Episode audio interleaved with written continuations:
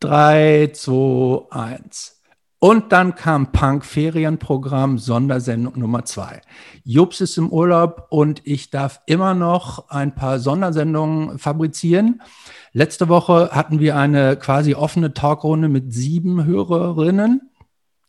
Heute ist das etwas anders, äh, denn wir haben ein Spezialthema.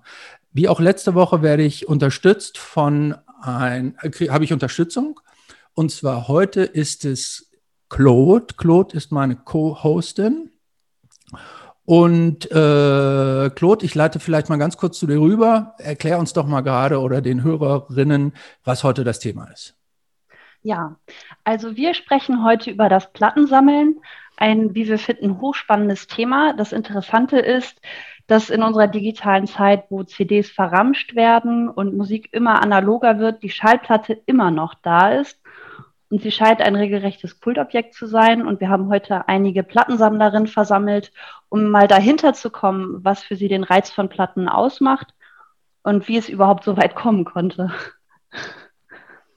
Genau. Und wir wollen auch nicht verheimlichen, dass man zu bestimmten Auswüchsen des Plattensammelns durchaus auch unterschiedliche Meinungen haben kann. Ähm, wir gehen normalerweise ja in die Philosophie und in die Lebensentwürfe von den Menschen rein.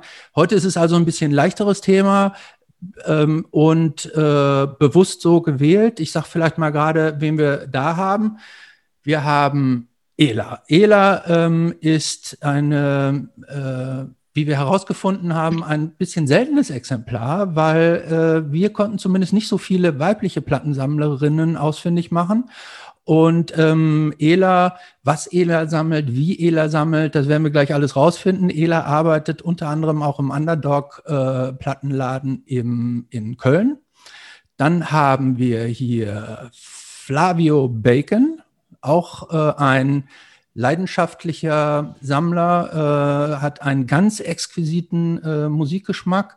Äh, er hat mir schon das eine oder andere äh, empfohlen, wofür ich ihm so halb dankbar war und auch wieder nicht, weil äh, äh, musikalisch waren die, waren die Empfehlungen immer großartig. Allerdings war der Zugriff auf die Platten dann tatsächlich doch ein bisschen schwer. Ähm, dann haben wir The Man Himself. Straight Edge Guido. Mehr müssen wir dazu jetzt, glaube ich, nicht sagen.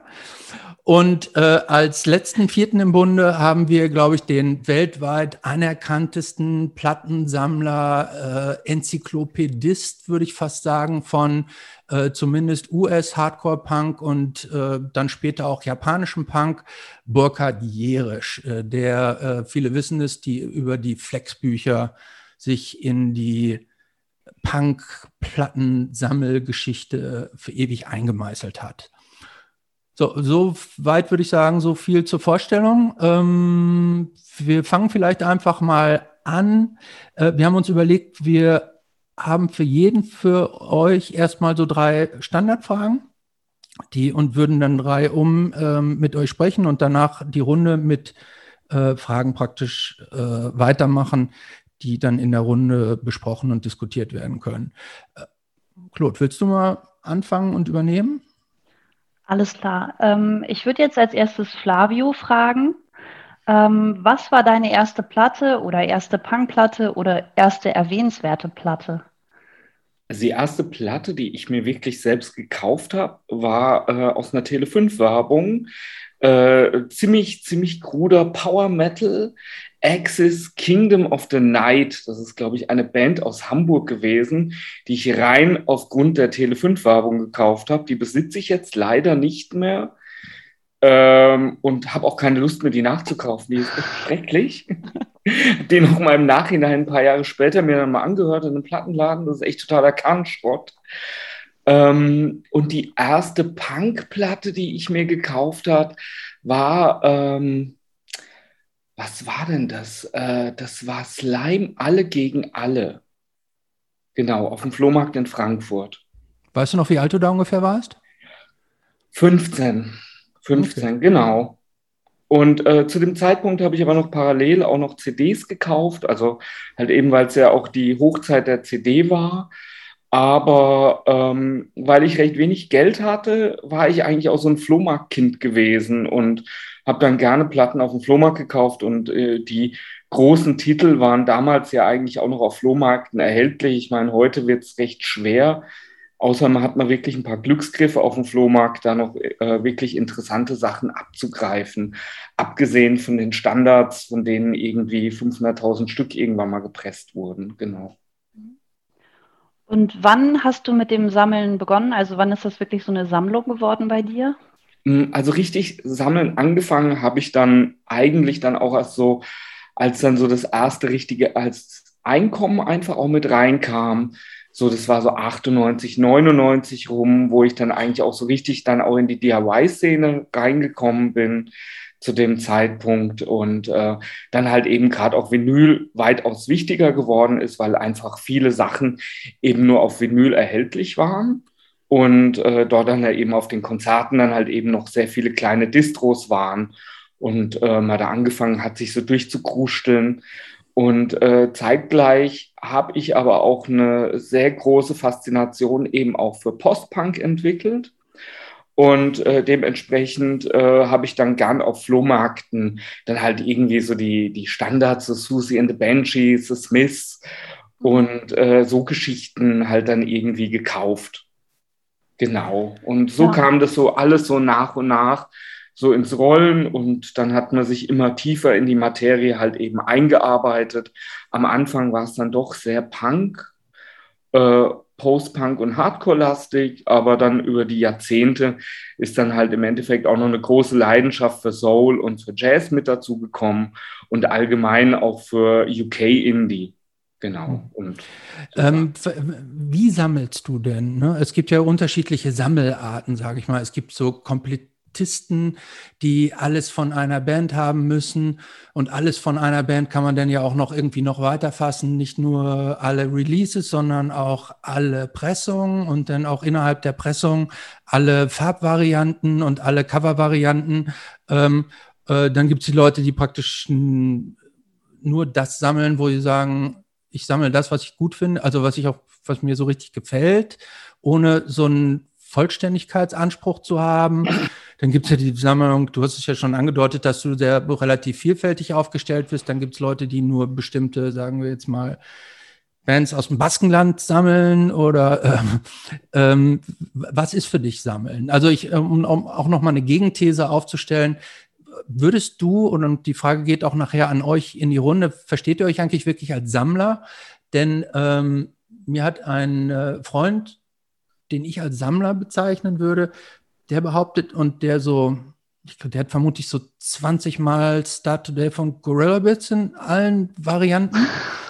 Ähm, der behauptet, er wäre kein Sammler, aber er wäre nur Fan. Mhm. Ähm, weil er sich irgendwie vor dem Wort Sammeln scheut. Ähm, um jetzt zum Ausgang meiner Frage zu kommen, was verstehst du unter Sammeln und was ist dein, was ist dein Sammeln? Also mir geht es im Endeffekt darum, ähm, das hat sich über die Jahre ein bisschen verändert, ähm, einfach aus verschiedenen Genres, die mir gefallen, einfach irgendwann die besten Platten im Schrank stehen zu haben. Und ähm, ich kaufe gern Platten, wenn sich Gelegenheiten bieten.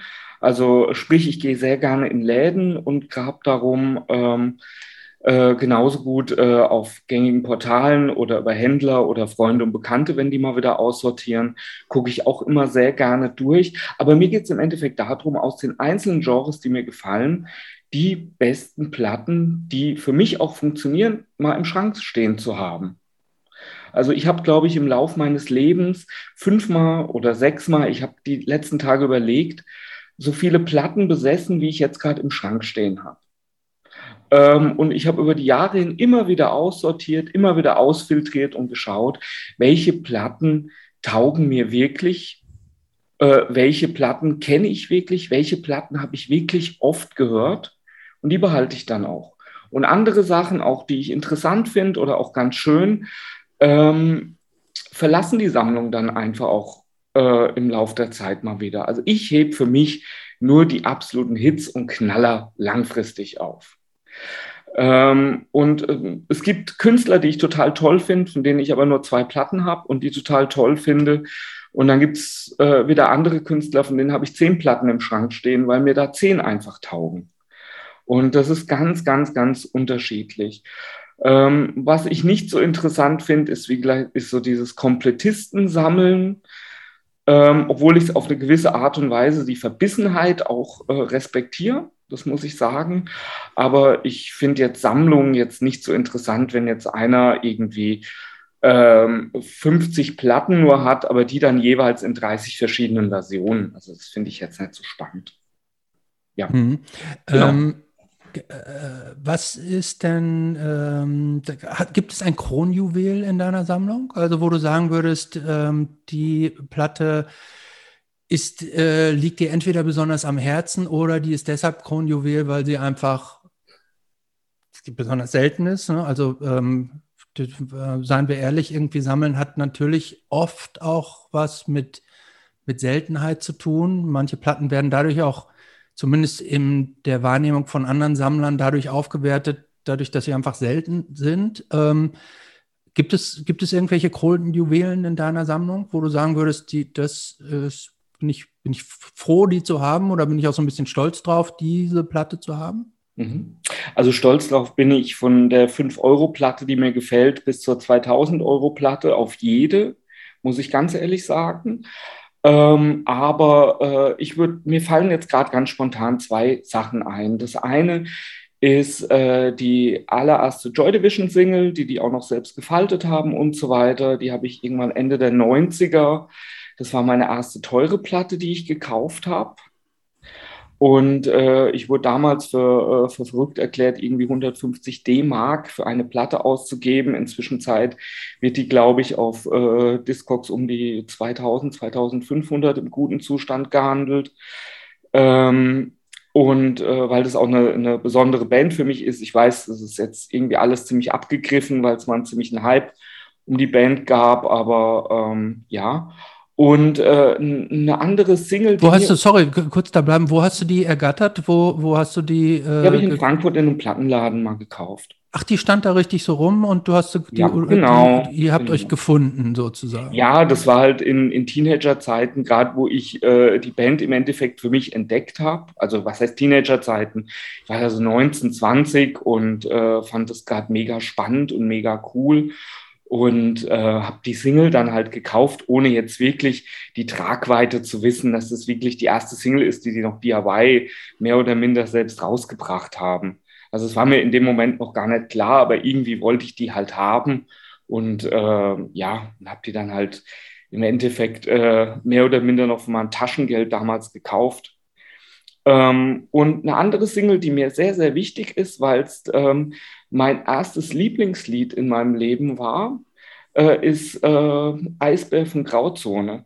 Und ich finde es immer noch sehr, sehr erstaunlich. Eigentlich ist es ja äh, so ein neues New Wave Post-Punk-Stück, was dann aber doch in den deutschen Charts halt im Endeffekt war. Und wenn man sich das anhört, äh, ist es eine Klangcollage, die aus, aus Noise-Elementen besteht was aber damals halt auch irgendwie im Radio und in jeder Dorfdisco gelaufen ist. Und das finde ich ein sehr, sehr interessantes Stück. Und äh, da hat mir meine Mutter mal erzählt, da ich das als Dreijähriger angefangen habe, total abzufeiern. Und äh, das funktioniert heute noch sehr gut für mich. Deswegen ist einerseits die 2000 Euro Single, andererseits die 1,50 Euro Single vom Flohmarkt genauso wichtig für mich. Genau.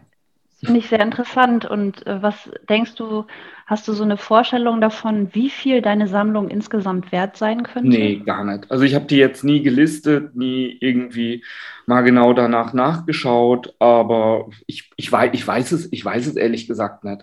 Ich meine, der Ausmaß ist auch recht überschaubar. Ich meine, das sind um die 2012 Inch beziehungsweise LPs und um die 1507 Inch.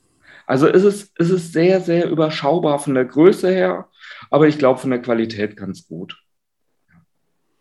Sehr schön. Ähm, du hast gerade schon angesprochen, die, äh, 2000 Euro eben genannt. Was war das? Das war die Joy Division Single gewesen, die erste. Aber die hast du doch nicht für 2000 Euro gekauft. Nein, da habe ich 150 Mark damals für bezahlt. Das ist aber halt einfach jetzt auch schon. Ach, weil die jetzt so, weil der, weil die Wertsteigerung 9, jetzt 99, da ist. Ja. Genau, da ist ja. eine massive Wertsteigerung da gewesen. Mhm. Ja. Ich hatte ja tatsächlich sowas, sowas ähnliches hatte ich ja. Äh, da war ich, glaube ich, 14 und war in London auf dem Portobello Market. Da wurden, mhm. das war so eine Art Flohmarkt und da gab es auch immer damals viele so äh, Platten. Und ähm, da gab es die von äh, Bad Brains, die Pay to Come mit mhm. äh, Cover, also, also mit, mit okay. Sleeve. Wow. Äh, und die, ähm, äh, die sollte 72 Pfund kosten.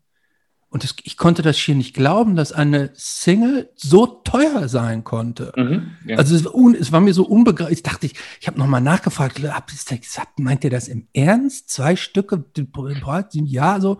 Ich dachte so, ja, kann ich nicht kaufen. So, ähm, wäre ein gutes Investment gewesen, ähm, aber ähm, aber geht's da, geht's wirklich darum? Also nee, es geht nicht ums Investment, diese, aber also ich meine, mir geht's ja überhaupt gar nicht darum. Also äh, mir, also mir geht's wirklich rein um die um die Musik, aber die Musik, die mir gut gefällt, eben auch noch in haptischer Form halt eben vorliegen zu haben. Genau. Ähm, wie ähm, wie äh, vervollständigst du deine Sammlung? Also wie, wie, wie, äh, wie jagst du irgendwelchen fehlenden Stücken aktiv hinterher oder äh, kommt es dazu, wie es dazu kommt? Hm. Ist, ist ganz schwierig zu sagen. Also es gibt manche Platten, wenn man die irgendwie, wenn ich die neu entdecke oder neu auf dem Radar habe und man da heiß ist, dann guckt man halt schon mal auf irgendwelchen internationalen Verkaufsportalen wie Discogs oder sonst irgendwie. Klar.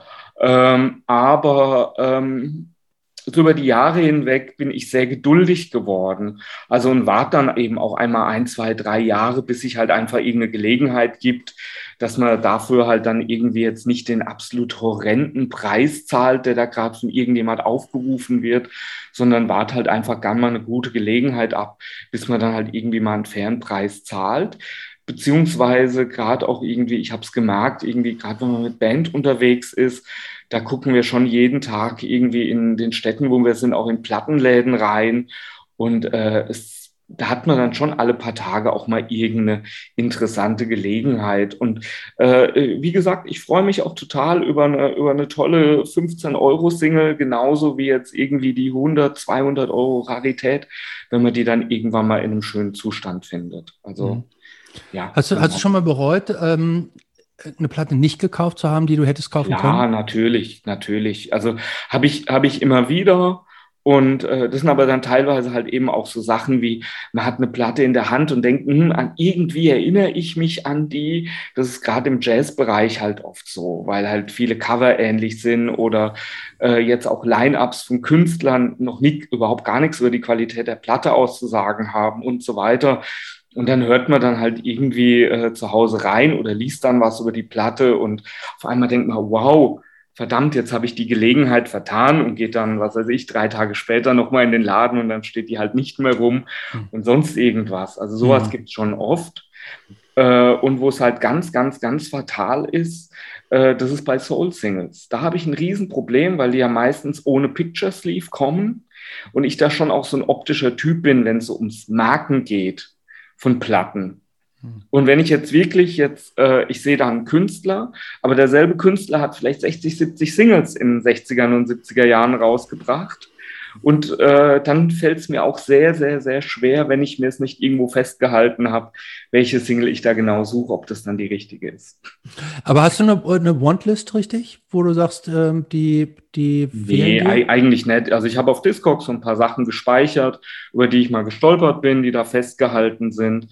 Ähm, und also eine richtige Wantlist nicht. Also ich habe so 20, 30 Titel im Kopf, die ich unbedingt irgendwann mal in meinem Leben gern haben möchte. Also ganz besondere Platten.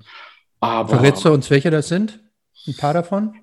Ja, also ich meine, das sind, das sind im Endeffekt die Sachen, die eigentlich auch jeder gerne im Original hätte. Ich hätte gerne Original Urban Waste Single. Ich hätte gerne Original äh, Abused Single, also diese frühen New York Hardcore Sachen zum Beispiel. Das fällt mir ein. Ich hätte unheimlich gerne die Execute Flexi. Ähm, das ist eine japanische Hardcore Flexi. Die habe ich auch mal für 20 Minuten besessen, aus Versehen. Als ich das letzte Mal in Tokio war, habe ich die äh, mir im Disc Union gekauft und habe mich um eine Null verrechnet gehabt. Und war mir zu dem Zeitpunkt gar nicht so sicher, dass die wirklich so um die Tausender gehandelt wird ähm, und dachte, okay, für 200 äh, Dollar, Euro nehme ich die ungefähr jetzt mal mit. Teure Platte, aber äh, die Gelegenheit lässt man sich nicht nehmen.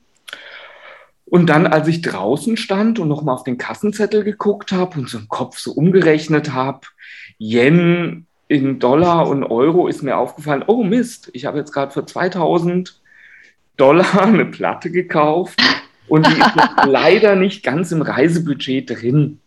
Und zum Glück waren die dann, äh, mir war es unglaublich peinlich gewesen und ähm, konnte die zum Glück zurückgeben mit Schweiß auf der Stirn. Die Geschichte oh, ja. gefällt, mir sehr gut. Ja, sorry, Burkhard, du, du, hast die bestimmt, du hast die ja bestimmt zu Hause, oder? Kein Kommentar. ich, äh, ich würde sogar schätzen, äh, mit allen verschiedenen Coverversionen. Oh, nee, nee, nee. Das ist nicht schön. okay. Zwölf okay, verschiedene. Mhm. Okay. Ich weiß.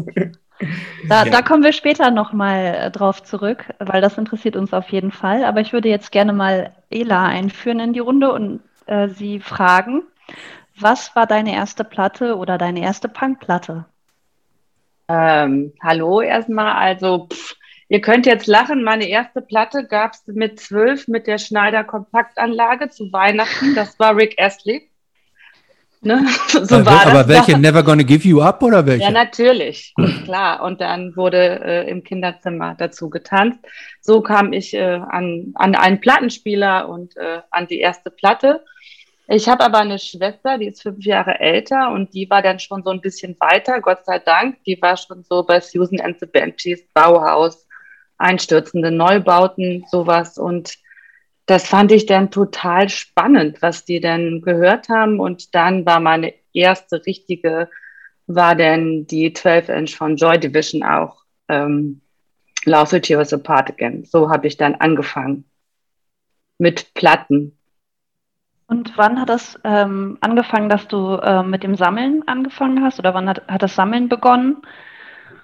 Also dann, ja, den klar, in den 80ern, dann gab es ja eigentlich nur Platten und dann kamen die 90er, dann schwenkte man um auf CD.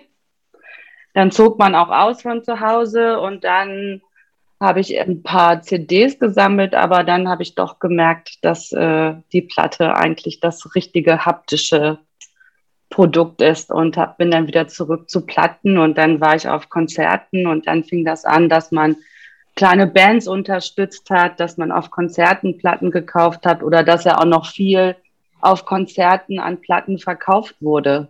Also da gab es mhm. ja auch noch den Underdog nicht oder so und dann oder größere Plattenläden für Punk, Hardcore, Genre. Und dann habe ich angefangen, wenn ich auf Konzerten war, da nach Platten zu suchen. Und ich finde das, ähm, äh, wenn ich ja. ähm, kurz einhaken darf, ich finde das interessant, wo du auch sagtest mit den mit CDs.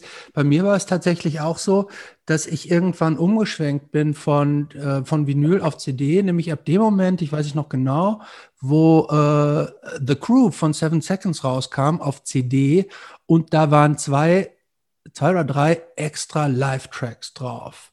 Und ja, das ähm, der Umstand, dass nämlich dann auf den CDs häufig mehr drauf war, als am, zumindest am Anfang als auf dem, auf dem Vinyl, weil irgendwie noch ein Demo als Bonus mit dabei war, hat mich irgendwann umschwenken lassen, äh, tatsächlich. Ja, oder vieles hat man ja auch nicht bekommen in Deutschland auf Platte. Also das war ja in den 90ern einfach, dass es mehr CDs produziert würden, dass ob die ja, die waren jetzt auch nicht viel günstiger, aber es war ja so diese Verknappung einfach. Also deshalb sind die ja auch heute alle so wertvoll, weil die Auflagen nicht so groß waren und weil die in Deutschland nicht so vertrieben wurden wie in den USA. Hast du denn, ähm, hast du einen Schwerpunkt, in dem du sammelst und wie, wie sammelst du? Ja, früher schon viel Punk und Hardcore und dann hat sich das irgendwann gewandt, was heißt nicht gewandelt, das kaufe ich immer noch, aber das, da komme ich auch her, aber Indie, Metal, also alles, was mir gefällt, auch 80er Sachen. Ich sammle leidenschaftlich Singles. Rick Astley? So, Komplett? Rick Astley zum Beispiel, komplette Collection, nein, aber. Ähm, auch die Maxis? Nee, Maxis finde ich blöd, weiß ich nicht. Da gibt es ja auch Leute, die da großes Fable für haben. Gerade die 80er Sachen, alles auf diesen, äh, das ist mir, nee, das ist mir zu lang. ich lege ja auch auf und deshalb ähm, finde ich Singles immer sehr angenehm. Muss man nicht mit Platte den Track suchen, das Lied, sondern legt die Single auf und es dauert nicht zu lang. Genau. Ist das nicht ziemlich fatal, dann in einem Plattenladen äh, zu arbeiten? Ja, weil man, man ist auch die Erste, die die Sachen auspackt. Und dann das so, kann ich mir oh, vorstellen. Und die ist wieder äh, aufgelegt worden. Und die gibt's, die gab es schon lange nicht mehr. Und hm, ja, vielleicht nehme ich die doch mal mit, so dass dann äh, das Geld, was ich da verdiene, wird direkt wieder investiert und ähm, man kann dann auch noch was drauflegen. Aber es gibt ja schlimmere Hobbys. Das stimmt. Ähm, kannst du sagen, weißt du, wie viele Platten du hast ungefähr? Ich glaube 1000, 1500 LPs. So. Also ich habe sie nicht gezählt und eine Masse an Singles. Weiß ich nicht. 500, zwei. Ich habe die nicht eingestellt bei Discogs oder so. Und ich bin auch so, das ist wie mit äh, schlechten Tätowierungen von früher. Äh, ich habe noch keine Platte verkauft oder ich musste halt auch noch nicht. Also ich finde das auch manchmal, wenn man dann mal so ein bisschen sortiert und durchgeht, dann ähm, zu sehen, was man hatte und denkt, oh Gott, oh Gott. Aber es, ich finde, das, das gehört einfach so dazu. Da sehe ich so die Entwicklung oder wie das war. Und manchmal finde ich das auch witzig, irgendwie nochmal eine Legwagon-Platte zu hören oder so. Kann man auch mal machen. Und was sind so die Highlights äh, deiner Sammlung? Highlights? Ich wüsste gar nicht. Also ich habe jetzt nie geguckt bei Discogs oder so, weil mich das, also ich habe auch noch nicht viel gekauft auf Discogs, weil ich das eigentlich nicht so spannend finde, als wie in Plattenladen zu gehen oder auf dem Flohmarkt oder so und was zu finden und sich dann zu freuen. Ich finde, das nimmt einem so das Gefühl, so, das ist alles da und alles zu haben. Das ist genauso wie mit Spotify oder iTunes oder so. Es ist alles verfügbar und das macht für mich überhaupt nicht den Reiz aus, sondern dass man irgendwo hingeht und denkt, boah, da ist sie. Oder die habe ich gesucht. Also dieses Digging und gucken und zu sehen, was gibt es. Also auch wenn ich irgendwo unterwegs bin, im Urlaub oder so, das Erste, was angesteuert wird, sind Plattenläden und äh, die anderen Freundinnen gehen shoppen und ich sage dann, holt mich hier in zwei Stunden wieder ab. Wir treffen uns dann. Aber was ich jetzt so, ob ich jetzt so eine 2000 Euro Platte habe, weiß ich gar nicht. Ich habe bestimmt ein paar, die vielleicht 200 wert sind, so alte Emo-Sachen aus den 90ern, die halt, wie gesagt, keine große Auflage haben. Aber ich habe da jetzt noch nicht so geschaut. Wie viele Platten kommen dann so in etwa im Monat bei dir dazu? Das kommt immer auf die Releases an und ob ich gerade so den Kopf habe für neue Sachen. Also ich kaufe viel neue Sachen auch, viel neue Musik. Wenn mich irgendwas begeistert, manchmal sind es zehn Platten, es können aber auch mal 20 sein oder weiß ich nicht, wenn dann war, war jetzt ja auch nicht lange kein Flohmarkt oder so, dann mhm. können es noch mal ein paar mehr sein das ist immer so vom Geld und ja, von dem abhängig, was wieder rauskommt. Ne?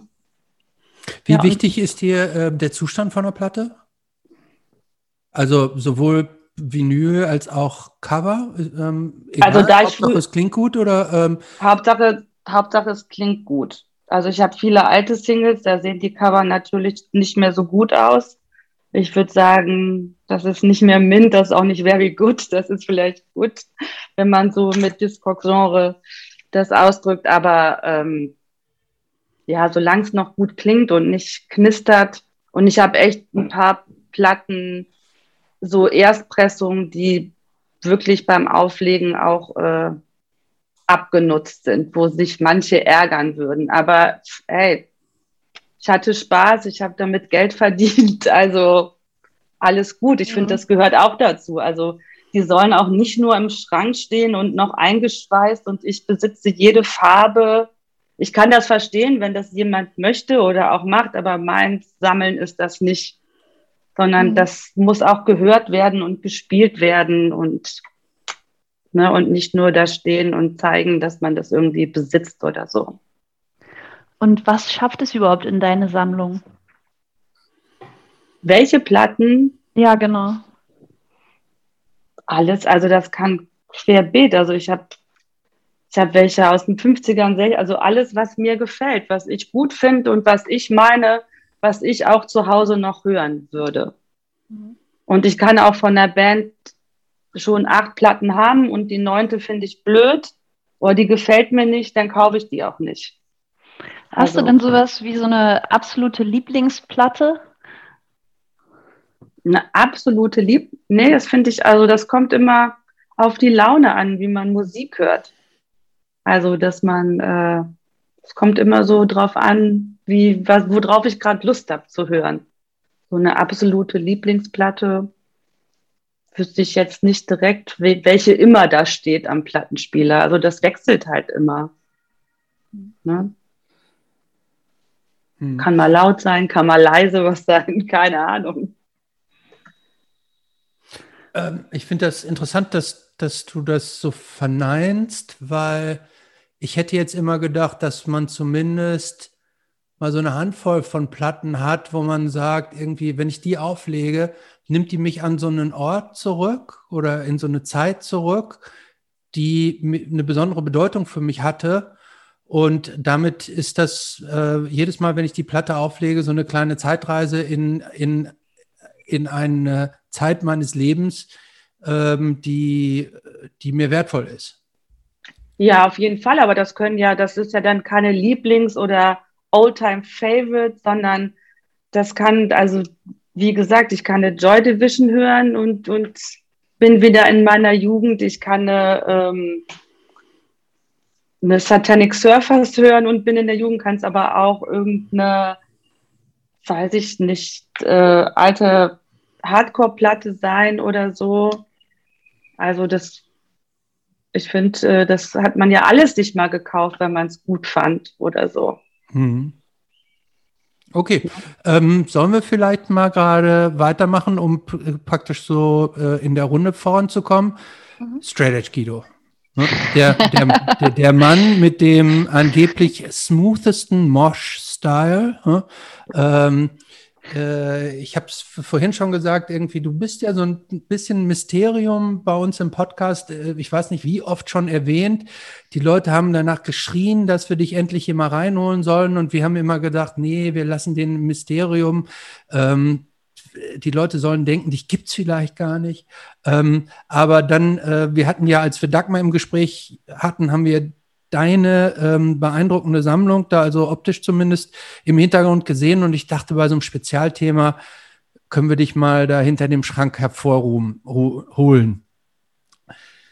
Fangen wir doch auch mal mit der gleichen Frage an. Was war denn deine erste Platte? Ähm, äh, allgemein erste Punkplatte und wann ist aus dem aus dem Hinzufügen von Musik, um Musik zu hören, Sammeln bei dir geworden?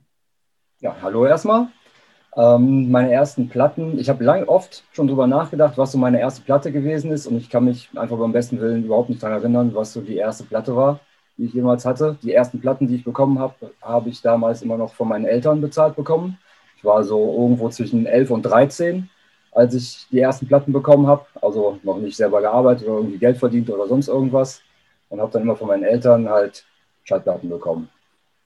Die ersten Sachen, so, an die ich mich so grob erinnern kann, eine Platte war auf jeden Fall Alice Cooper, Race of Fist and Yell, war eine sehr frühe Platte, die ich bekommen habe. Oder auch Iron Maiden, ähm, Live After Death, die Doppel-Live-LP. Das sind so zwei, wo ich sagen würde, das sind so mit die frühesten, an die ich mich erinnern kann.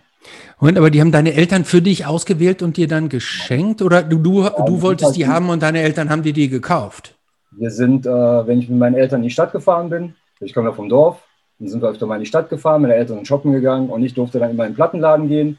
Da durfte ich mir zwei, drei Platten aussuchen, reinhören und eine konnte ich dann immer mitnehmen.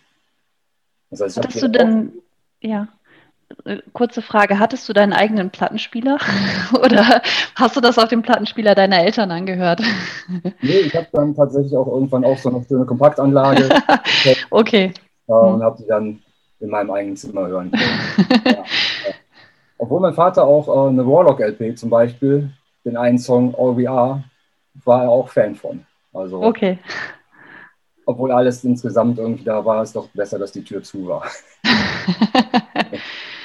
ja, und so die erste Punk-Platte war entweder Dead Kennedys oder Ramones. Die beiden kann ich so zeitlich nicht genau bei mir einsortieren, welche, welche ich eher hatte. Ramones wäre die Brain Drain gewesen und bei Dead Kennedys war es die, ähm, ja, jetzt komme ich natürlich nicht auf den Titel. Fresh äh, Fruit, In God We Trust, nein, nein. Give Me Convenience or Give Me Death. Äh, Burkhard, du musst doch jetzt hier die Namen, äh, das runterblättern. ja, hier die zweite LP, wie heißt Ja, die, die? zweite ähm, heißt. Time for Democracy. Ja. ja, letzte. Das war, die beiden waren so, eine von den beiden wird so meine erste Punkplatte gewesen sein.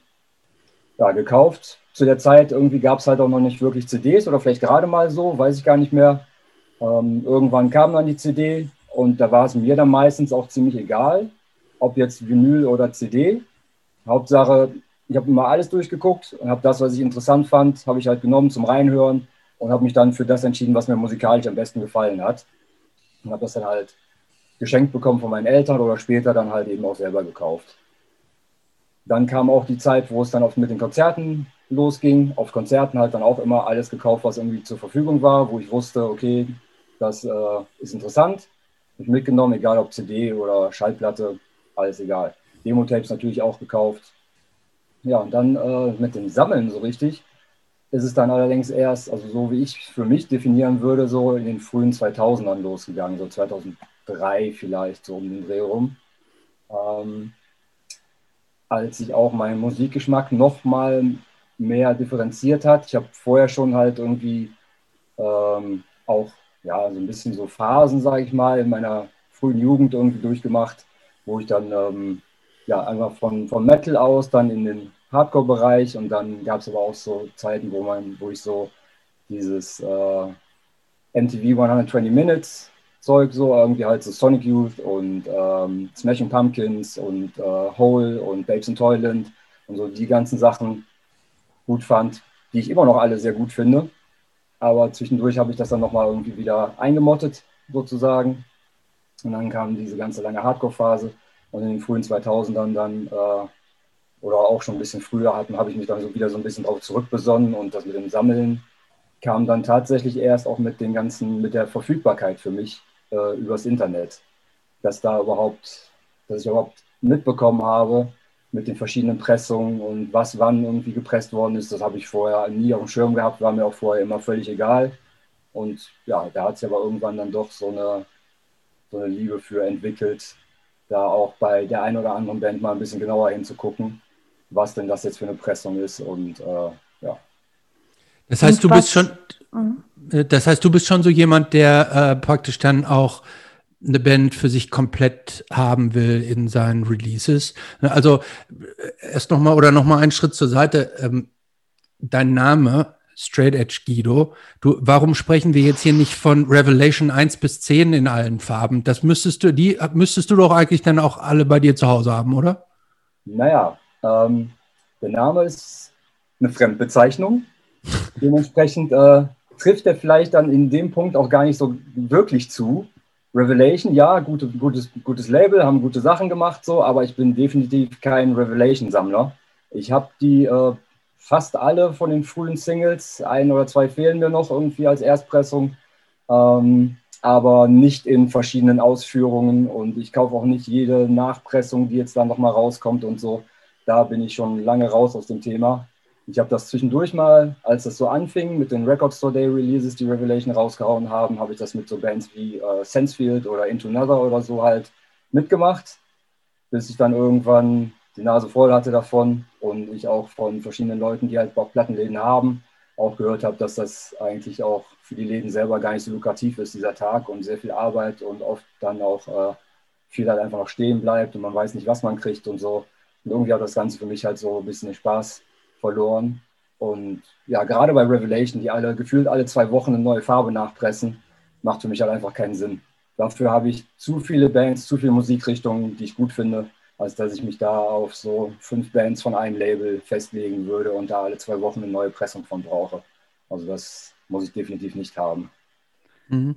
Hast du ein Kronjuwel in deiner Sammlung? Irgendeine Platte, wo du sagst, die, die bedeutet dir besonders viel, entweder weil sie weil du die musikalisch besonders findest und du die zu einem besonderen Moment gekauft hast, hier wie bei Flavio mit seiner Joy Division, oder weil sie besonders selten ist und du lange hinter der Platte hergejagt hast und dann irgendwann gekriegt. Gibt es irgendwie sowas, wo du sagst, irgendwie, dir, da freust du dich, die zu haben?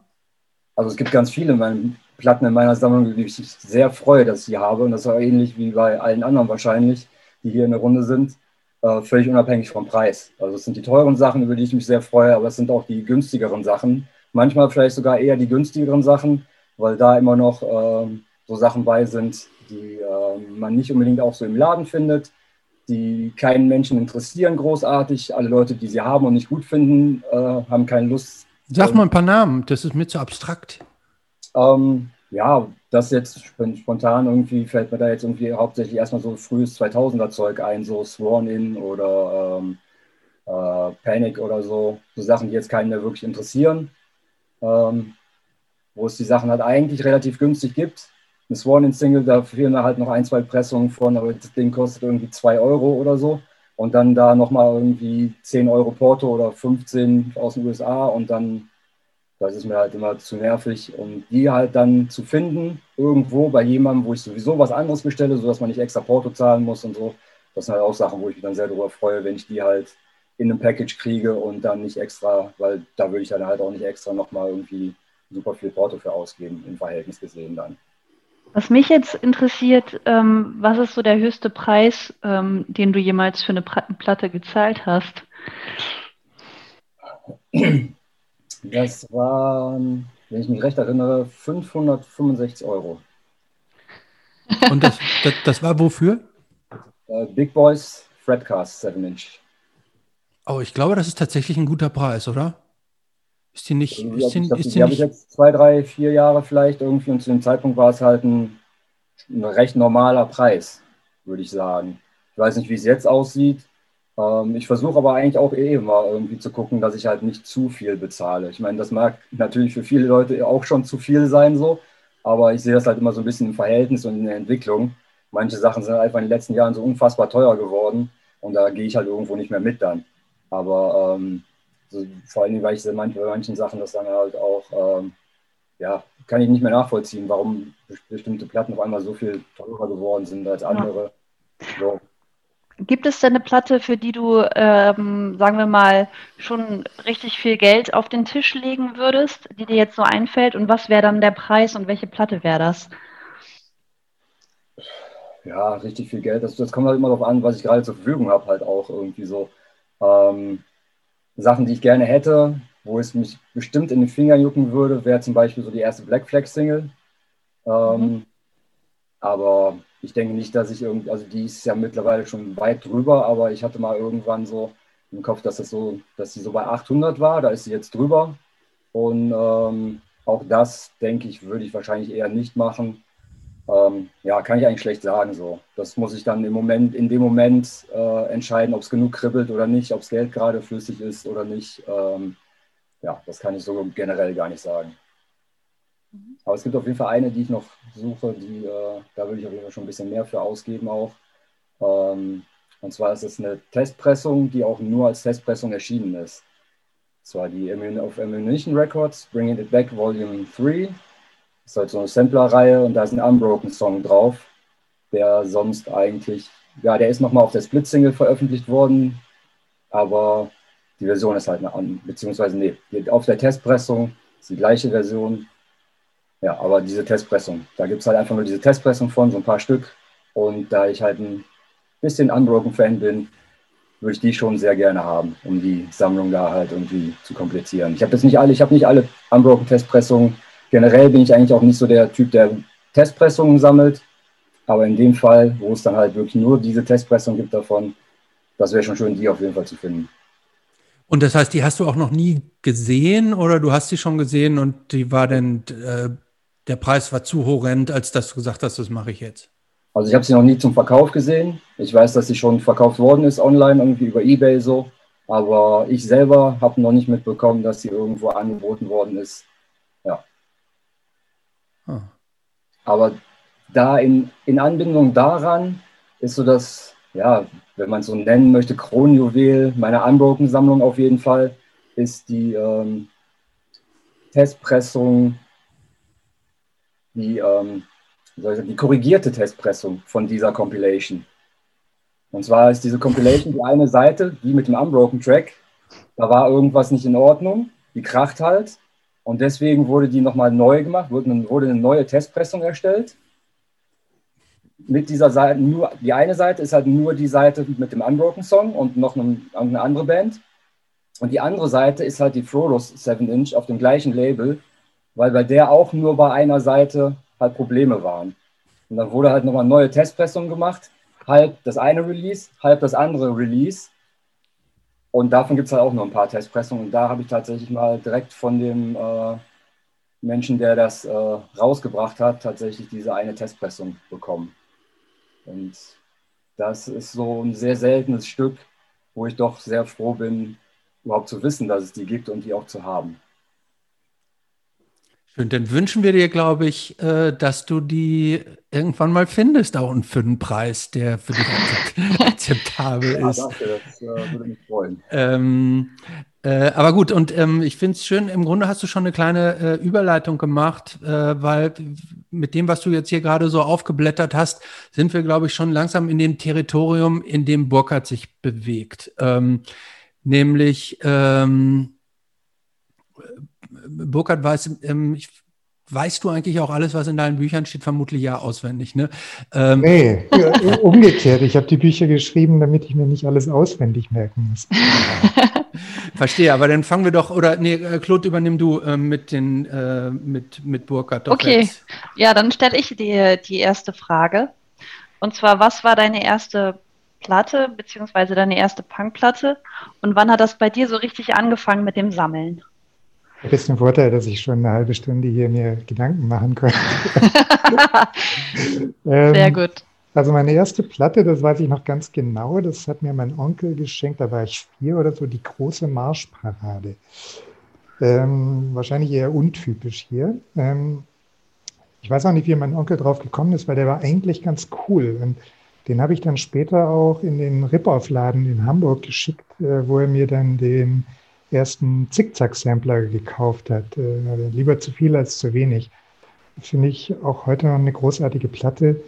Das war, glaube ich, 1980 oder 81. Und dann kurz danach habe ich mir auch die erste Punkplatte gekauft. Das war die Dead Kennedys LP, die erste Fresh Fruit in einem finnischen Supermarkt als finnische Pressung. Die habe ich tatsächlich auch heute noch. Und ja, also die ganzen 80er entlang. Das war ja auch immer noch sehr, sehr schwer, die Sachen zu bekommen. Auch in Deutschland, selbst wenn man wusste, was man wollte, war es einfach ganz schön schwer. Und so richtig angefangen hat es erst 1988, als ich dann in Amerika war, drei Monate. Und da habe ich dann schon ganz schön zugelangt und immer Pakete schon nach Hause geschickt. Und das war dann so der, der Grundstock meiner Sammlung, würde ich sagen. Und naja, dann habe ich auch die Hefte darüber geschrieben, Bücher darüber geschrieben. Und ich glaube, was, was jetzt bei mir anders ist als bei den anderen, ich habe meine erste Sammlung, die erste große US-Sammlung ja komplett verkauft. Ähm, so Mitte der Nullerjahre oder Ende der Nullerjahre hat es angefangen, ähm, dass ich gemerkt habe, ah, ich irgendwie höre ich das alles nicht. Und hier steht so viel Kapital rum und, und was soll das eigentlich alles? Und dann habe ich tatsächlich ähm, so die, die allergrößten Klopper zuerst verkauft. Also da, da war auch wirklich alles da. Also hier erste Necros, erste Fix, äh, Discord rauf und runter, ähm, alle Misfits in allen Farben, äh, Pipapo. So, und das ist erstmal alles weggegangen und dann wusste ich, es gibt kein Zurück mehr. Also dann musste halt der Rest auch weg. Ähm, und wer schon mal eine Sammlung verkauft hat, der weiß auch, wie das ist. Also die großen Sachen gehen sofort weg. die zweite Reihe, da ist noch ziemlich einfach und dann sitzt man halt auf zwei Dritteln, das steht wie Blei, das will kein Mensch haben. Und ich hatte dann wahnsinnig großes Glück, so ich habe dann einen Teil ähm, an jemanden verkauft, an einen anderen Sammler, der dann wirklich über sieben Jahre hinweg ähm, mir stückweise die Sachen abgenommen hat und dann den Rest habe ich noch auf einen Schlag an einen Laden äh, verkauft und dann, dann war es rum. Also war auch wirklich super. Und dann hatte ich tatsächlich zehn? Jahre. Ja. Ja, warte, das geht mir jetzt ein bisschen zu schnell. Ähm, ähm, wir waren schon beim Verkauf, bevor wir überhaupt das über die Entstehung dieser Sammlung gesprochen haben. Du warst, warst oder bist ja ähm, auf US-Hardcore-Punk spezialisiert. Das waren deine ersten Bücher und Hefte, die darüber gingen. Ähm, du hast gerade gesagt, du hast re eigentlich relativ spät angefangen, also äh, mit diesem Sammeln, nämlich Ende der 80er. Das ja. heißt, zu einer Zeit, als die, also so die, ähm, ja, so diese besonderen Nuggets auch schon nicht mehr an jeder Ecke zu haben waren. Ja. Ähm, du sagtest, du wärst dann drei Monate oder drei oder vier Monate in Amerika gewesen und hättest da dann, aber auch in Ende der 80er lagen ja irgendwie die erste Fix und die erste Necros, die lagen da ja auch nicht an jeder Ecke rum. Ne? Also wie, nee. wie hast du denn diese, also wenn du auch nur, sagen wir mal, drei Viertel der Platten hattest, die in deinen Büchern beschrieben sind, ähm, das muss ja unglaublich viel gewesen sein. Also wie bist du an das alles rangekommen und wie hast du dir das finanziert? Ne? Also mhm. äh, die waren ja auch ähm, im Zweifel ja, wie gesagt, die waren da ja auch schon nicht mehr äh, zu Schleuderpreisen im Zweifel so äh, erhältlich. Ja, das waren jetzt irgendwie zehn Fragen hintereinander. Ja, das schaffst Versuch du. Versuch das mal zu dekodieren. ähm, also äh, schöne Anekdote in diesen drei Monaten, als ich in Amerika war, da habe ich den Curtis Casella besucht von Tang, ähm, der selber ein wahnsinniger Sammler ist. Und äh, dann ähm, war ich bei ihm zu Hause und, und, wir haben so drüber geredet und ich habe gesagt, so, ich möchte jetzt mal so richtig einsteigen und, und bla bla bla. Und der hat mich echt ausgelacht. Der hat gesagt, so, äh, hey, es ist vorbei. du hast keine Chance mehr. Äh, Ende der 80er bist du verrückt. Ja, ähm, also heute lacht man drüber, aber damals war es tatsächlich schon ganz schön schwierig, an manche Sachen ranzukommen. Und äh, aber man hat sich das so zusammengestoppelt und man hat auch viel getauscht. Und, ähm, zum Beispiel habe ich lange mit äh, Jello Biafra getauscht, weil er suchte zu dieser Zeit gerade so deutsche Krautrock-Sachen absurderweise. Und äh, dann habe ich ihm die besorgt über den Oldie-Markt, wer das noch kennt. Das war so eine wirklich lustige Sammlerzeitung, wo dann das, was heute in eBay ist, das gab es halt damals in Papierform. Da musste man seine Gebote dann hinschicken in einem Brief. Und ähm, so habe ich dann die Sachen für ihn gekriegt und dann habe ich halt zum Beispiel die ganzen Discord-Sachen in Mint unge ungespielt äh, bekommen, die, die ersten Singles. So und also irgendwann, also ich hatte ganz lange, das weiß ich noch, so ähm, die Maxime, ich bezahle nicht mehr als äh, 40 D-Mark für eine Platte. Und habe ich auch wirklich sehr lange durchgehalten. Irgendwann kam dann der Punkt, da ging es einfach nicht mehr weiter. So, so erste Necros äh, oder hier Big Boys Fredcast, ähm, das war halt einfach nicht zu kriegen. Für den da Preis. hast du denn 60 D-Mark für bezahlt, sicher, oder? Nee, also ähm, lass mal überlegen. Also für die Big Boys habe ich, glaube ich, 200 D-Mark bezahlt.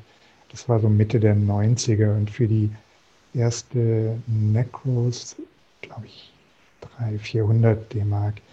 Was natürlich ein Witz ist, heute ist es zehnfache Wert oder so. Naja, egal. Ähm, also, und, aber das hat mich dann auch irgendwann sehr belastet. Also dieser ganze auch wenn man umgezogen ist, diese ganzen Kartons, oh mein Gott. Äh, und, und man braucht halt immer ein Zimmer dafür und, und das hat mich irgendwann auch wirklich genervt. Und ähm, aber die interessanteste Frage, sorry, wenn ich dich unterbreche, ja. aber die interessanteste Frage hast du ja noch nicht beantwortet. Wie konntest du dir das überhaupt leisten, 40 Euro für ah, Platten auszugeben? Ja. Also, Oder sogar mehr. Genau. Also am Anfang konnte ich es mir tatsächlich nicht leisten, äh, ganz okay. einfach. Und ähm, dann später habe ich also zuerst so Nebenjobs gemacht, viele, und das hat dann zumindest für einige gereicht. Und irgendwann habe ich dann halt auch angefangen zu arbeiten. Äh, wann war das? 95. Ähm, und ja, da, dann, dann wurde halt vieles möglich. Interessanterweise war ich da schon gar nicht mehr so richtig heiß drauf. Also so, so die, die richtig wichtigen Sachen waren so in der ersten Hälfte der 90er, als das Geld noch relativ mhm. knapp war. Vielleicht hängt es auch zusammen, weiß ich nicht genau. Mhm.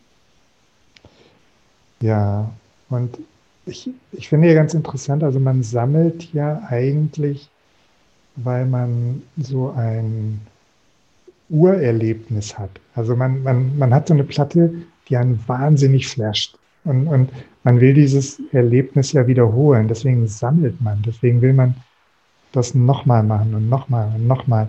Und man kommt dann in so einen Fluss rein, ähm, da immer mehr haben zu wollen. Aber dieses ursprüngliche Gefühl wiederholt man eigentlich nicht mehr. Also das ist ja das Tragische auch am Sammeln, ähm, dass man da eigentlich nicht mehr hinkommt.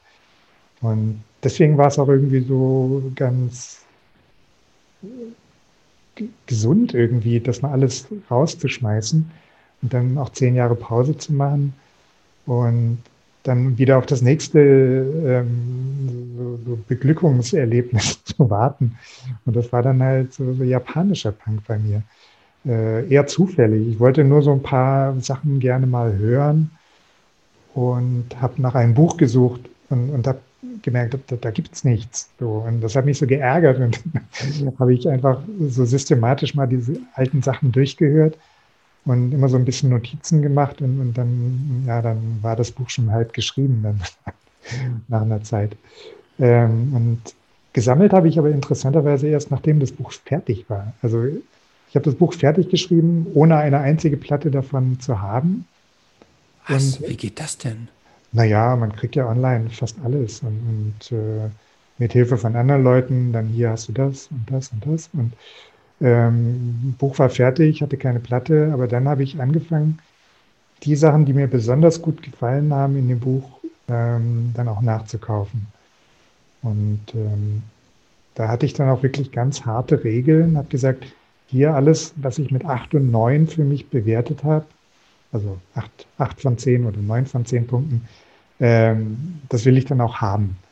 Ähm, solche Regeln fallen natürlich dann irgendwann auch mal, äh, weil dann der Komplettist doch durchkommt. Aber also ich habe so manche Sachen, wo ich dann trotzdem dabei bleibe. Also ich sammle keine Versionen, ich sammle keine Nachpressung, äh, keine CDs und keine Tapes und auch keine Bootlegs. So. Und dann ist es zumindest bei Japan schon sehr übersichtlich. Da ist dann gar nicht mehr so viel. Da kriegt man keine Krisenschrankwände mehr voll. Aber jetzt noch mal einen Schritt zurück für unsere Zuhörer. Also du hast erst US-Punk und Hardcore gesammelt und jetzt sammelst du japanischen Punk. Genau. Oder? Genau. Und wie, wie kam es dazu? Ähm, wie es dazu kam. Also du hast dann ja deine Sammlung verkauft, komplett. Genau. Ja. Komplett verkauft und war ja. dann auch erstmal so ich habe jetzt keine Lust mehr zu sammeln oder. Ja. Ähm, genau, ich hatte nichts mehr, wirklich nichts. Ich hatte, ähm, ich hatte noch so fünf, sechs Platten aufgehoben, die mir persönlich viel bedeutet haben, mhm. wie diese besagte erste Platte, äh, erste Punkplatte, die ich gekauft habe. Aber sonst hatte ich wirklich nichts mehr und habe mich auch gut gefühlt damit. Okay. Ist dir nicht schwer gefallen, das alles wegzugeben? Ähm, nee, irgendwie nicht. Und ich habe es auch nie bereut. Also nur jetzt, so, wo ich die Misfits-Preise sehe, dann denke ich, hm, jetzt mal noch zehn Jahre gewartet. Aber du hast sicherlich auch einiges doch an Gewinn gemacht beim Wiederverkauf, oder? Ja, ja, ja. Da sitze ich jetzt drin in dem Gewinn. das kann ich mir gut vorstellen. Wie viele Platten waren das eigentlich? Ähm, ich weiß gar nicht. 4.000, 5.000 so um den Dreh. Mhm. Aber du wirst nee, es nee, wahrscheinlich Moment. nicht. Nee, es waren mehr, es waren, waren 10.000 okay. fast. Ich weiß gar nicht mehr genau. Also das heißt, du konntest dir dann ein, ein Eigenheim dafür leisten, für den ähm, Gewinn? Nee, dafür hat es nicht. okay. Sagen wir, sagen wir mal ein, ein, Stockwerk. Okay, ein Stockwerk, immerhin. Naja. Und, und dann ging es weiter und dann bist du irgendwann äh, doch wieder zum Sammler geworden. Ja, also wie gesagt, ich, ich habe angefangen, ich wollte nur mal so ein paar Sachen mir leisten. So, interessanterweise hat es angefangen mit einem eBay-Gutschein. Ähm, so, irgendwann habe ich den zu Weihnachten mal gekriegt und hier so, äh, kauf dir was für 30 Euro. Und dann habe ich geguckt und dachte, ach Mensch, diese Star Club Single, die, die fand ich so toll beim Besprechen. Hier, die, die ist mhm. gerade billig, komm, die, die hole ich mir jetzt. Und das hat mich so geflasht, so nach, so, so, nach so vielen Jahren. So was Als wie mit dem Heroin-Workout, man soll dann nicht wieder ja. mit anfangen. Ne? ja, genau. Also, äh, ja, na gut. ähm, aber dieses, dieses haptische und, und wenn man so ein Cover in der Hand hält, und, ah, das hat schon was. Und irgendwie hat mich das so angefixt, dann dachte ich, hier kommen mal die wichtigsten Sachen. Und aus den wichtigsten Sachen sind dann halt doch wieder alle Sachen geworden. Und ja, aber das Schöne an Japan ist, man, man ist dann auch fertig irgendwann. Und ähm, da, ist, also es sei denn, man, man sucht dann noch andere Sachen, so japanischen Metal oder Garage oder City Pop oder so, aber da habe ich dann nicht die Ambitionen. Aber was genau sammelst du jetzt? Du sammelst äh, ab 77 japanischen Punk bis heute oder was ist die Zeitspanne? Ja, nee, 75 bis 92. Das okay. ist der Zeitraum, mhm. den auch die Bücher abdecken. Ähm, und Punk, Hardcore, No Wave, Power Pop, Mod. Also alles, was in den Büchern drin ist. Und was ist so das Kronjuwel deiner Sammlung? Ja, schwer zu sagen. Also ich die, eine... die Execute Flexi, die äh, Flavio wieder zurückgegeben hat? Ja, da, darüber sprechen. Darüber, nee, ich erzähle es jetzt nicht. Nee, egal. Doch, äh, Doch los, raus damit. Los. Es wäre interessant zu wissen, wann das gewesen ist. Wann mir, wann mir das passiert ist? Ja. 2019, im Mai 2019. Ah, nee, dann, dann ist es Dis wahrscheinlich. Disc Union. Ähm, Shinjuku wahrscheinlich. Genau. Ja, ja. Hm, ja, die hatten die auch ganz lange dann im Verkauf, aber die war dann irgendwann weg. Ähm, nee. nee, aber die wollte ich jetzt auch gar nicht erwähnen. Nee, ich wollte eine ganz andere sagen. Und zwar, ähm, die ist super unbekannt. Äh, George Cheese heißt die. Das ist so eine Pop-Punk, Power-Pop-Platte die keine Sau kennt. Und da gibt es angeblich auch nur 100 Stück davon. Ähm, ultra, ultra selten. Und die Geschichte dazu ist, als ich das erste Buch rausgegeben hat, hat äh, mein Freund in Osaka gesagt, ähm, hier, wir machen so einen kleinen Release, eine kleine Release-Party für dich. Äh, komm doch vorbei. Und ich war da in Japan sowieso und dann sind wir dahin. Und dann hat der eine Halle gemietet oder so, so ein Café gemietet.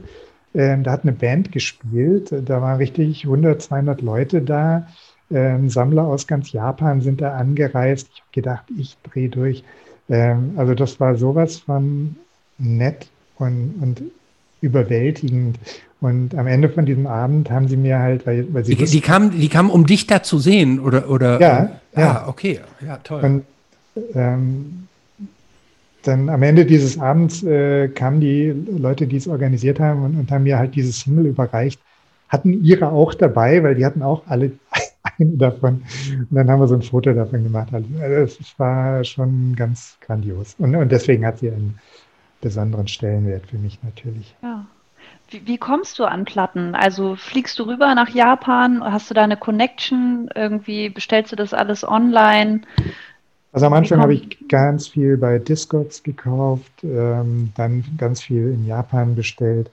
Und man kommt halt dann leider irgendwann an einen Punkt, äh, wo es halt wirklich nur noch über Connections geht. Also mhm. äh, ich kenne den, der kennt den und der hat übrigens auch mal von einem gehört, der die haben könnte. So ungefähr. Und, und da, also es gibt ja so Sachen, ähm, man kann ja da beliebig in die Tiefe gehen. Dann, dann gibt es halt nur noch 100 oder 50 oder 20 oder 10 oder 5 davon. Ähm, und dann wird es halt dann auch beliebig schwer, die ähm, natürlich dann aufzutreiben. Und das macht aber dann natürlich auch Spaß. Aber hast du, hast, warst du schon mal an dem Punkt, wo du dann praktisch eine Platte ausfindig gemacht hast, aber ähm, dann praktisch den Eigentümer überhaupt noch davon überzeugen musstest, äh, dir die dann auch äh, abzugeben oder zu verkaufen? Natürlich, ständig. ja, na klar. Also äh, entweder. Das heißt, du, das heißt, irgendjemand steckt dir einen Namen und sagt so, der äh, Yohiro, ja. äh, der hat noch die, was auch immer. Ja. Und dann kontaktierst du, kontaktierst du den und sagst, ich bin's. Äh, du hast, was ich haben will. Ja. Wie, wie, kommen wir, ähm, wie kommen wir zusammen? So läuft das dann? Ja, genau. Also entweder man geht rein mit einem, sagen wir mal, entschlossenen Gebot ähm, oder man überlegt sich, was der noch brauchen könnte.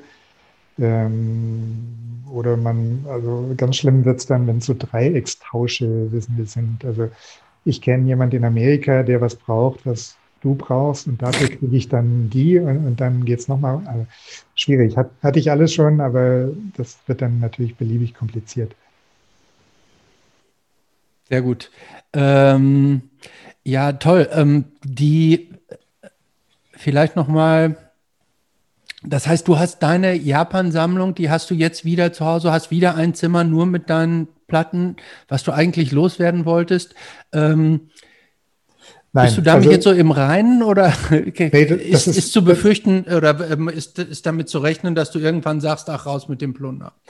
Also, also erste Frage, es ist viel, viel, viel weniger als vorher. Also äh, viel weniger als das, was ich bei Guido im Hintergrund sehe. Ähm, und ähm, was das Interessante ist, wenn man relativ spät im Leben nochmal anfängt, Platten zu sammeln, ähm, man weiß ja, dass es eine begrenzte Zeit nur ist, wo man das Zeug besitzt. So. Also ich habe angefangen zu kaufen mit dem Gedanken daran, dass es irgendwann, also entweder ich oder jemand anders auch mal verkaufen wird. Und insofern ähm, muss man schon aufpassen, dass man sich nicht zu viel Mist hinstellt, weil das ist natürlich dann auch schwierig wieder loszuwerden äh, und auch nicht zu teuer einkauft. So, ähm, also ich habe nicht so Probleme damit, was Teures zu kaufen, aber es muss es halt auch wert sein. Oder man muss es auch äh, gefühlsmäßig dann auch äh, dann irgendwann mal wieder dafür loswerden. Also das ist schon im Hintergrund. Und äh, vor allem, weil ich auch schon mal verkauft habe und weiß, äh, davon stirbt man nicht. Äh, ganz im Gegenteil, ähm, das schwingt schon mit. Alles klar. Sehr spannend auf jeden Fall. Ich würde jetzt die äh, Runde öffnen wollen und zwar eine Frage an euch alle. Ähm, was ist für euch der Anreiz am Sammeln, das Haben oder das Suchen? Also für mich völlig klar, das Suchen. Das Suchen. Okay. Also ja wir sind ja wie Bergsteiger, so. Also äh, das Sammeln ist das Hochsteigen und dann ist man irgendwann oben, dann guckt man, man bleibt ja nicht ewig auf dem Berg. Also,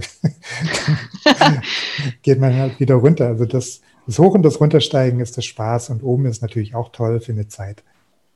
Also das ist jedenfalls meine Meinung dazu. Auf jeden Fall das, das Entdecken und äh, dann halt eben auch das Hören auf jeden Fall. Und dann halt eben auch die Platte zu Hause halt auch total feiern. Wenn es wirklich der Volltreffer ist, den man sich erhofft hat. Ja, und das Finden, irgendwas zu finden und zu entdecken, das ist doch, wieso man das macht, oder? Ja. Absolut. Ähm, ja, ähm, ich finde das interessant, dass ihr das alle so sagt. Ähm, dass ihr, also ich finde es schön, dass ihr alle sagt, irgendwie, ich sammle die Platten, um die auch so zu hören. Äh, aber gibt es nicht auch Platten, wo ihr, die, die ihr euch dann irgendwann der Sammlung zufügt und sagt irgendwie, dafür habe ich jetzt zu viel bezahlt, als dass ich die möglicherweise irgendwie zerschraddele. Ne? es nicht? Und ich höre die, hör die lieber auf Spotify oder YouTube oder äh, in, in der anderen äh, Fassung, die ich auch noch habe? Nein, gibt es nicht? Nee. Bei mir schon. Bei wem schon? Wer war das? Ich, Burkhard. Ah ja. Also, wenn, ja klar, also teure Sachen, ähm, die höre ich jetzt nicht 20 Mal am Tag. Dann mache ich halt einen Rip davon und dann höre ich den. Mhm. Gut, zum Weiter. Das heißt, das, auch. Ja. Also ich, das heißt, meine ja. Platten irgendwie, ich würde also für mich würde ich sagen, ich habe für jede Platte eigentlich, die ich habe, egal wie viel ich dafür ausgegeben habe, zu viel dafür ausgegeben, um die irgendwie zu verranzen halt. Äh, bin da so ein bisschen pingelig vielleicht mit meinen Schallplatten. Ähm, ich gehe ja schon mit allen, egal wie teuer die waren oder sind, sehr vorsichtig um. Aber generell höre ich trotzdem alle, die ich, also alle ist vielleicht ein bisschen schwierig, aber immer mal wieder ähm, die ganzen Platten. Und ja, also egal, ob die jetzt teuer ist oder nicht teuer ist, ähm, die sind also, für mich haben die jetzt so emotional, sage ich mal, alle den gleichen Wert. Aber du nimmst, die, ja. du nimmst die auch schon mit, Guido, zum Auflegen. Also, oder? Ist jetzt nicht so, ja. dass du die nur ja. in der Hülle dreimal eingepackt irgendwo. Genau, die genau das meine ich ja. Aber halt eben trotzdem halt behutsam sein. Ja. Ne? Also ich kenne auch Leute irgendwie, die halt auch wirklich teure Sachen haben und so, und denen das aber auch völlig egal ist und die auch nicht ganz so sanft mit den Sachen umgehen. Ähm, das ist dann bei mir eher nicht so. Und aber da mache ich dann halt auch keinen Unterschied, was die jetzt letztendlich gekostet hat. So, klar, bei der einen wäre es, wär es vielleicht theoretisch noch egal, weil du die für 5 Euro an jeder Ecke kriegst, so. Aber ähm, naja, muss nicht sein. So, ich habe das Ding halt einmal, das ist meine irgendwie so und die soll auch da bleiben. Und dementsprechend ich halt mit allem gut um und äh, ja. Hast du dann, ja. Ähm, gerade, bei, gerade bei dem Thema, ähm, wie, wie, wie schützt oder schützt ihr eure Platten? Also irgend, äh, sind die komplett innen und außen mit Poly und äh, äh, gefütterten Sleeves oder ähm, wie handhabt ihr oder auch ohne alles einfach nur so? Ela, wie ist es bei dir? Außenhülle. Also innen, klar, aber dann, ich kaufe mir jetzt nicht extra gefütterte Innenhüllen. Meistens sind die ja okay, so wie sie kommen, und dann aber auf jeden Fall Außenhülle. Dass also. nichts drankommt. Haben wir einen in der Runde, der auch, äh, praktisch die sind, äh, alle seine Platten mit diesen gefütterten, wie heißen, ich weiß gar nicht genau, wie sie heißen, diese poly gefütterten, äh, du alle bei Straight Edge Guido? Alle alle meine Platten, die ich habe, die ich auch wirklich in meiner Sammlung behalte. Ich habe natürlich auch ein paar hier rumstehen in der Kiste, die ich halt verkaufen will. Das ist nicht so. Ansonsten haben alle meine Platten, wenn ich die kaufe, kriegen die eine neue Außenhülle und eine äh, wattierte Innenhülle, wenn nicht schon irgendwie eh eine dabei ist. Also ich finde halt auch gerade irgendwie bei vielen neuen Releases ist es so, wenn die in diesen äh, dicken Papp-Innenhüllen nochmal drin stecken, man hört beim ersten Mal rausziehen schon, wie es kratzt. So. Und das äh, kann man halt einfach verhindern oder kann ich für mich halt einfach verhindern, indem ich halt diese wattierten Innenhüllen nehme. Und ähm, da passe ich zwar trotzdem noch auf, aber da muss ich nicht so sehr aufpassen und äh, das dauert dann nicht fünf Minuten, bis ich das Ding vorsichtig da raus habe, sondern da kann ich dann halt eben auch entsprechend irgendwie äh, ein bisschen flotter drankommen und äh, muss dann nicht so sehr aufpassen. Das Vinyl bleibt trotzdem noch in Ordnung. Ein Mann nach meinem Geschmack. Ja. ich mache auch so volles Programm. Äh, also muss auch sein ich nehme auch so, ich nehme nur so, ähm, so mit, mit Klebelasche hier aus Japan. Also wenn man viele Platten aus Japan kriegt, dann sind die sowieso immer so eingepackt. Und ähm, finde ich auch super. Achtet ihr dann auch aufs Raum, Klima und so? Achtet ihr, ach so, ja, ich, ich weiß nicht, wer jetzt gerade gefragt hat. Sorry, aber die, die Japan-Hüllen sind doch super, super unpraktisch. Also ähm, Wenn man die zehnmal am Tag rein und raus tut, schon. Also dann nimmt man halt die offenen. Aber äh, wenn man die jetzt nur, nur mhm. zweimal im Jahr rausholt, na, dann geht es schon. Ja, also ich tue die, ich tue die immer umbetten. Ähm, außer halt die, außer halt die Japan-Innenhüllen, die Plastik-Japan-Innenhüllen, die sind total super. Hm. Und äh, ja, ansonsten halt irgendwie dann doch in äh, diese äh, regulären Plastikhüllen außenrum rein, einfach, damit, damit man halt einfach auch rankommt. Also, wie gesagt, wenn ich eine Platte hören will, dann will ich die dann halt auch in zwei Minuten auf dem Plattenspieler haben. Ohne Gefummel. Also was ich alles sofort immer wegschmeiße, sind diese milchigen deutschen Außenhüllen. Die, also die finde ich gruselig. Ich, ich möchte. Aber alle. Also ich finde diese japanischen, so, so diese ganz transparenten so mhm. schön. Die finde ich richtig toll. Da sieht man auch die Platte wenigstens. Da gibt es ja jetzt für Gatefold-Cover die schöne Kombinationsvariante. Die, sind, oh, die habe ich noch nie gesehen. Die sind sehr schön irgendwie genauso wie die äh, zum Zukleben. Schön clear, durchsichtig. Man sieht schön alles irgendwie. Und trotzdem kommt man gut ran, wie bei den etwas milchigeren. Also ich habe die meisten halt auch in diesen milchigeren, weil ich halt eben da auch eher bin wie der Flavio. So, ich will halt einfach schneller ran und dieses Rumgefummel da hinten rumgepiddeln mit dem Aufmachen. Oft, ich habe auch schon oft gehabt, dass da der Klebestreifen dann auf der anderen Seite ist, dann bleibt das Cover dran kleben oder irgendwas. Ähm, oder wenn ich die raushole, irgendwas bleibt dran hängen. Also die finde ich also persönlich auch nicht ganz so gut. Nach dem 2000. Ähm, Mal hast du die Übung. ja, ich weiß nicht. Nee, ich bleibe bei meinen milchigen. Wenn ich die höher hole, ich die eh komplett raus und dann sehe ich es so, wie es sein soll, ohne Hülle, ohne irgendwas drumherum. Jetzt habe ich noch mal eine Frage. Oh, ganz, ganz kurz noch zu den, okay. den Japan-Hüllen. Wenn ich Platten verkaufe, stecke ich die immer in Japan-Hüllen rein, weil dann sieht eine Platte automatisch viel hochwertiger aus wie in einer anderen Hülle. Also nur so als, als zum Plattenverkaufen. Dafür sind die Japan-Hüllen mega gut. Da sieht eine VG Plus Platte fast wie Mint aus. Den Tipp gebe ich euch. Also meine Frage ist jetzt, äh, schließt sich eigentlich ganz gut an. Wie darf man sich das bei euch zu Hause vorstellen? Habt ihr da ein Plattenzimmer? Ist das irgendwie, sind eure Platten im Wohnzimmer? Achtet ihr aufs Raumklima? Sind die alphabetisch sortiert? Ähm, all diese oder thematisch sortiert? Das würde mich jetzt mal interessieren. Ela, du bist gerade hier bei mir ganz groß. Erzähl mal. Die sind, ja, ich meine, das ist halt die sind so sortiert wie im Plattenladen. Die sind nach Genre und Alphabet sortiert, damit ich dann auch überhaupt was finde, wenn ich was suche. Sonst wird man ja irre, wenn man jetzt irgendwie, ich will jetzt diese Platte hören und dann, und dann die Platten, die ich gerade höre, die stehen am Plattenspieler. Und alles im Wohnzimmer, aber es wird langsam ein bisschen eng. Ich bin schon auf den Flur ausgewichen. Ich kenne aber auch Leute, die haben ihre Singles unterm Bett stehen, weil sie keinen Platz mehr haben. Also so weit ist es noch nicht. Guido, wie ist es bei dir? Ja, ich habe mein eigenes kleines Zimmer hier, was aber auch so ein bisschen so ein Kompromiss war, als Dagi und ich nach Köln gezogen sind. Weil eigentlich sollte, wollte Dagi ja einen Hund haben, was ja leider irgendwie nie funktioniert hat. Aber ich habe immer gesagt, wenn, wenn wir einen Hund haben oder irgendein, irgendein Haustier, dann brauche ich irgendwas, wo ich die Tür zumachen kann, dass das Tier nicht da rankommt, wenn niemand zu Hause ist, also wenn niemand ein Auge drauf hat. Dementsprechend habe ich halt irgendwie mein schönes kleines Zimmerchen hier. Da sind die Sachen alle drin.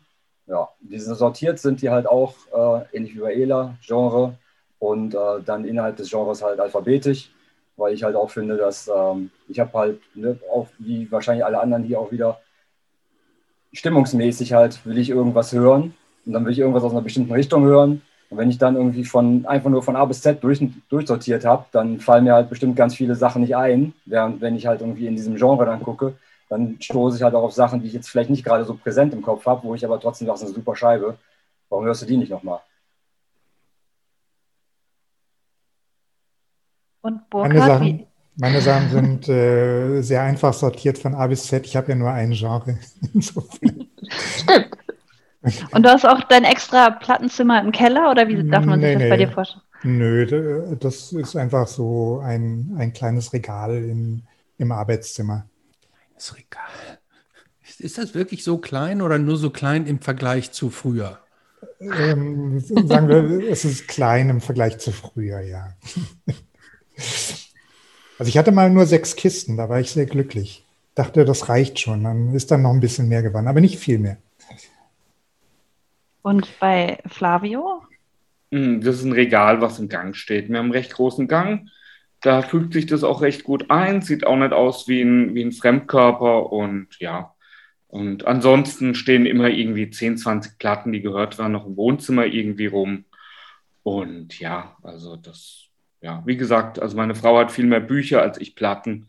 Also von dem her passt das alles gut. Das ist, finde ich, schon mal eine ganz gute thematische Überleitung, weil ich das nämlich eigentlich ganz spannend finde. Du sagst, du hast deine äh, Platten im Flur. Du hast mhm. aber auch gesagt, glaube ich, du hast ein Kind, oder? Ja. Und das, das äh, äh, würde mich jetzt auch mal interessieren. Was sagen eigentlich eure Familien, Lebenspartner, Mitbewohner zu eurem Hobby, zu der Sammlung?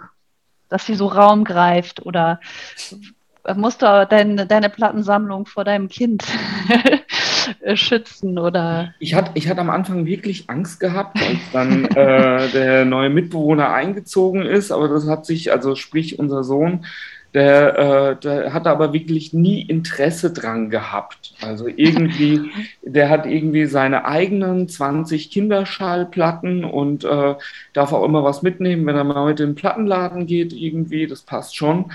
Und das ist, und das ist sein Zeug. Und das andere ist halt mein Zeug. Und äh, genauso wie ich nicht mit seinen Spielsachen ungefragt was mache, genauso macht er nichts mit meinen Spielsachen. Und äh, so haben wir das ziemlich abgegrenzt. Aber vor ein paar Wochen war äh, ein Kumpel von ihm da gewesen mit seiner kleinen Schwester.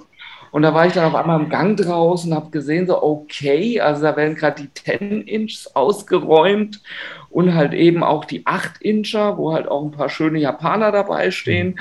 Und äh, da habe ich mal ganz kurz einen Schreck bekommen, aber es war nichts ja, so ist es dann halt im Endeffekt. Man kann ja auch einem zweijährigen Mädel nichts vormachen. Also, wenn die Bock hat, da irgendwie zuzugreifen, dann macht es halt. Also,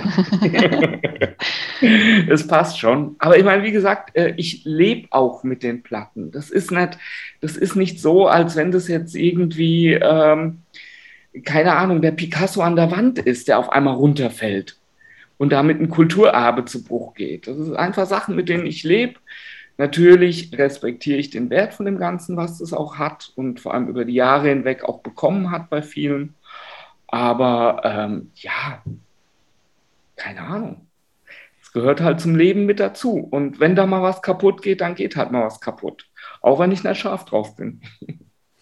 Aber um dann nochmal anzusetzen, was Claude eben sagte, ähm, mhm. gab es bei euch jemals ein, ein, Raumproblem, dass ihr gesagt habt, irgendwie, äh, scheiße, meine Sammlung, äh, passt eigentlich nicht mehr. Die wird, also mein Lebensraum wird von Platten gefressen. Als ich noch in der Einzimmerwohnung gewohnt habe, war es schon recht knackig.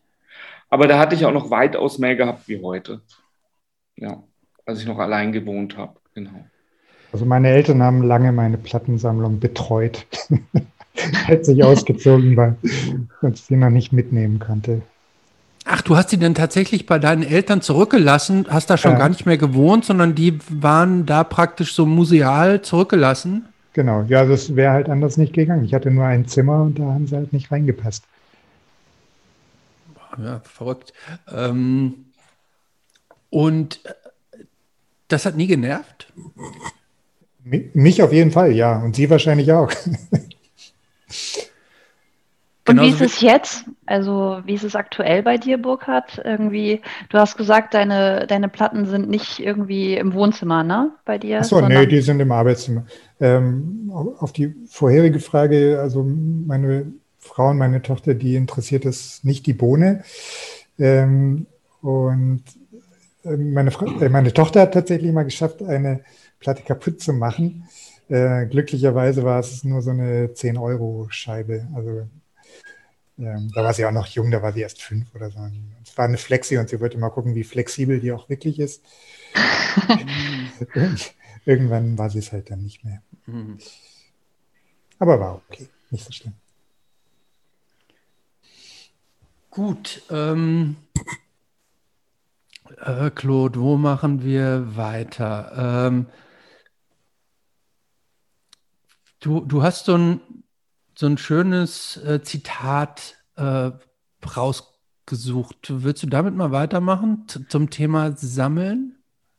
Ja, also ich habe äh, tatsächlich mal in so einem soziologischen Klassiker über Sammeln nachgeschaut und dann ein Zitat äh, von Aleda Assmann mir rausgesucht und das ist wie folgt. Sammeln ist ein Veto gegen den Zahn der Zeit und die Naturgewalt des Vergessens. Würdet ihr das teilen oder würdet ihr sagen, das ist Quatsch? Zum Straight Guido, oder? ist das ein, ein Veto gegen den Zahn der Zeit und gegen die Naturgewalt des Vergessens? Ich weiß nicht, mit den ganzen, mit dem in den letzten Jahren wieder allen neu erscheinenden Pressungen, Nachpressungen, alles wird wieder neu aufgelegt. Ich glaube, das tut schon das, eigene dazu irgendwie, dass Sachen nicht vergessen werden. Ich glaube, das ist dann vielleicht eher für so obskure Sachen, die auch gar nicht so viele Leute interessiert, dass da vielleicht irgendwie dann das, ja, weiß ich nicht. Also ich weiß, ich würde, sagen wir so, ich würde viele Sachen, die ich habe, garantiert vergessen, wenn ich diese Sammlung nicht wirklich hier stehen hätte, sondern nur irgendwie auf Spotify oder sowas. Ähm, dadurch, dass ich die hier stehen habe und immer wieder halt wirklich drauf gucken kann und reingucken kann, irgendwie auch in die speziellen Genres und so, bleibt mir mehr zu hören, glaube ich, als wenn ich jetzt einfach wirklich an speziell eine Band denken müsste, die ich jetzt hören will. Ich glaube, da würde ich dann öfter immer auf dieselben Bands zurückverfallen, die ich dann immer hören würde. Während halt, wenn ich denke, ich habe jetzt Lust auf eine bestimmte Band und eine bestimmte Richtung und dann halt in diesem Fach nachschaue, dann halt eben auch doch Sachen äh, höre oder wieder entdecke, sage ich mal, die, ähm, ja, die ich sonst vergessen würde. Von daher vielleicht schon in, in, in dem Punkt auf jeden Fall auch irgendwas gegen das Vergessen. Es gibt ähm, auch noch einen anderen ähm, Aspekt, den wir zum Teil nur so gestreift haben bisher, äh, nämlich dieses Exzessive, ähm, dieses alles irgendwo haben wollen, jede Pressung, jede Farbe. Ähm, ab welchem Punkt würdet ihr sagen, dass Platten, also Punk, Hardcore, Platten sammeln, eigentlich im Widerspruch zu dem steht, was herkömmlicherweise eigentlich als Punk-Hardcore-Geisteshaltung verstanden wird? Oder gibt es da einen Widerspruch für euch? Also manche Leute sagen ja ab der ersten gesammelten Platte.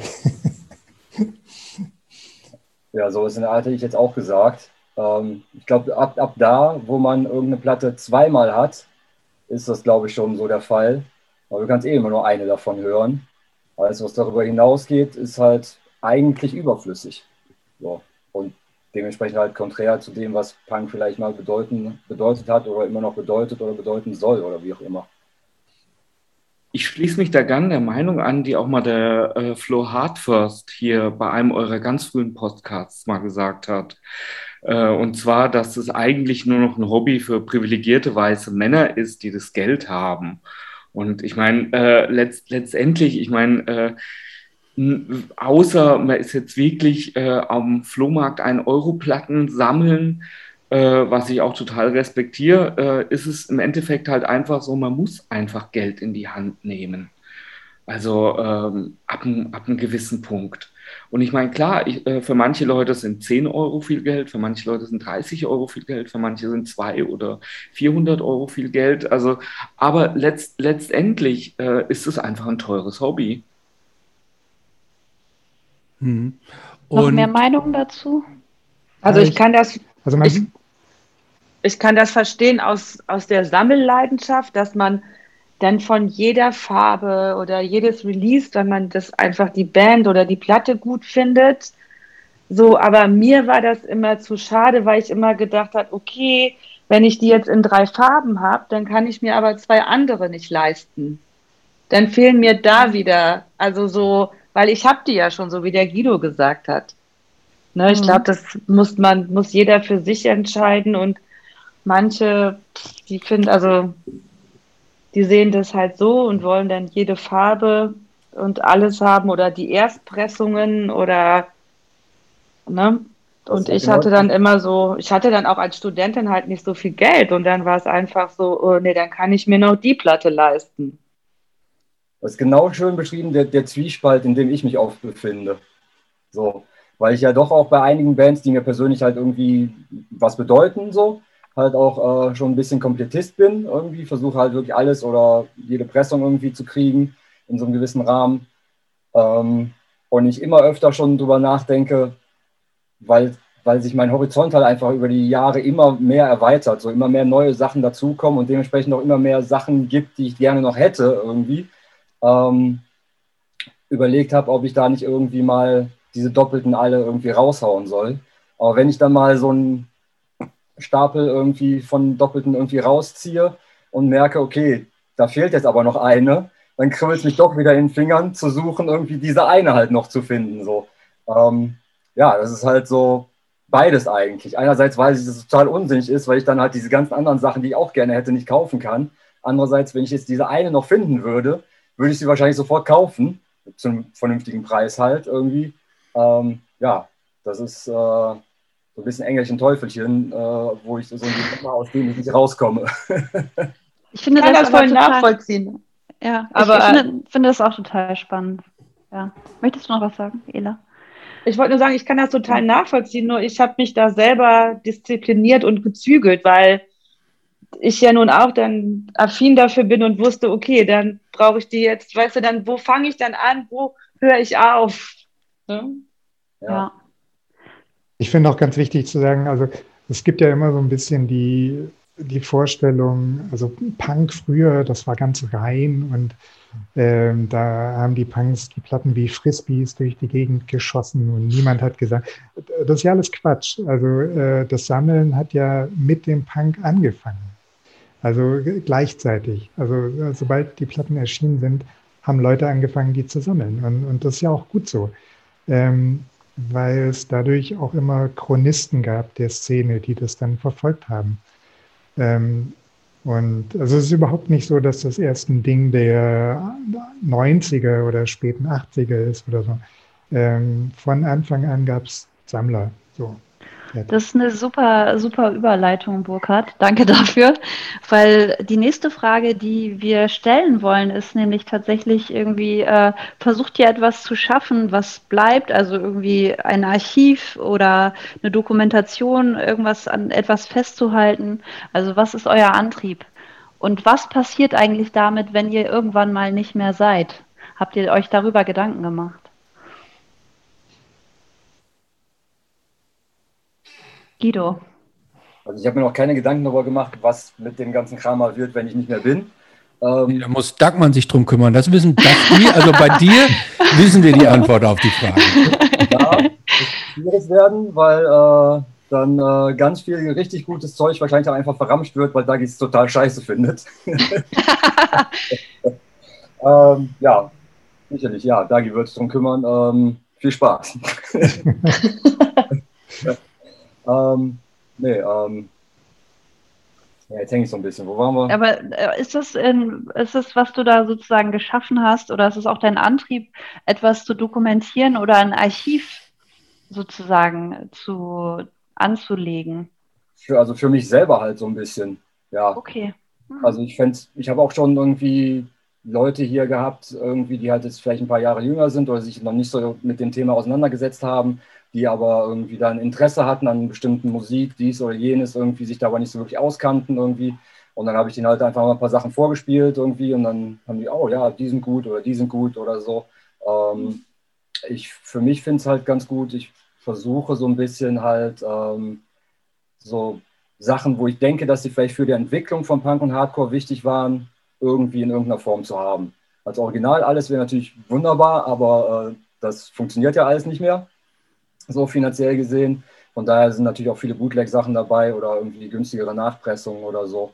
Ähm, das hängt dann immer ganz davon ab. Äh, zum einen natürlich vom Preis, kann ich mir das erlauben, irgendwie ein Original zu kaufen. Zum anderen aber auch, ähm, wie wichtig ist mir persönlich diese Band oder diese Platte oder wie äh, schätze ich die halt ein? War die jetzt wirklich super wichtig oder ist es halt eher eine Band, die so, ja, die war super, aber ähm, war eigentlich nicht so relevant äh, für Szene, Weiterentwicklung musikalisch oder was auch immer irgendwie so. Ähm, ja, generell habe ich halt so für mich den Anspruch, einfach nur ähm, möglichst viel Musik zu finden, die ich in irgendeiner Art und Weise gut finde. Das geht ja bei mir genremäßig auch jetzt grob gesagt ein, los bei Klassik, wo ich so ein paar Sachen habe, aber jetzt ganz, ganz wenig wirklich nur. Dann aber auch irgendwelche Blues-Sachen, äh, Rhythm and Blues, äh, Soul, ein bisschen was Reggae, Ska, frühe Sachen, Country, Rock'n'Roll, ja, keine Ahnung, alles Mögliche, was man irgendwie unter Punk subsumieren kann. Äh, Metal-Sachen, Indie, so dieses Sonic Youth-Zeug, was ich eben schon mal angesprochen habe, dann so auch die Vorgänger davon, so New York No Wave. Also da gibt es ganz, ganz viele Sachen, die ich gut finde, die ich höre. Ähm, ja, und da halt. Du versaust gerade dein Image, das weißt du. Ne? Man, wer, wo Straight Edge Guido draufsteht, du dürftest doch eigentlich nur Straight Edge Musik haben. Ja, no Wave Guido. Dabei finde ich eine Straight Edge Guido Band gar nicht so toll, die ihr mir zugeschoben habt, aber Dead Stool Pigeon war ich nämlich nie so ein Feld voll. Ist aber ist Dead Stool Pigeon, würdest du die jetzt als eine richtige Straight Edge Band bezeichnen?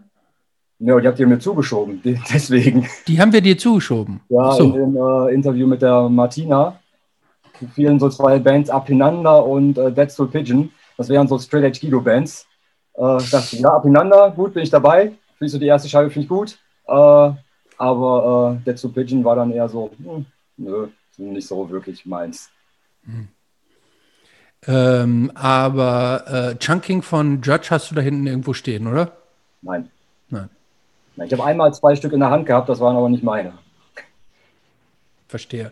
Aber ähm, doch, die ist doch auch musikalisch überhaupt gar nicht gut. Also nur mal so am Rande. Das ist eine schön, schöne Sache für Revelation-Komplettisten, äh, aber musikalisch ist die Version doch gar nicht gut. Also wenn dann die, die reguläre, die Bring It Down-Version, aber die Chunking-Version, also ich mag die nicht unbedingt. Da hatte ich, habe ich ja selbst das die Lost and Found Nachpressung für einen Zehner irgendwann mal verkauft, weil es mir nicht wert war. Naja, gut, natürlich, es gab, muss ja auch einen Grund gegeben haben, warum die Band die Platte selber nicht haben wollte. Natürlich, das ist ja das ja. Bizarrste, dass praktisch eine, eine Platte, die von der Band selber als minderwertig angesehen wurde, äh, jetzt eine der teuersten, ich, schätze mal so, zumindest jetzt mal so im oberen zehn Prozent von den teuersten Hardcore-Punk-Platten ist, würde ich jetzt mal denken, oder?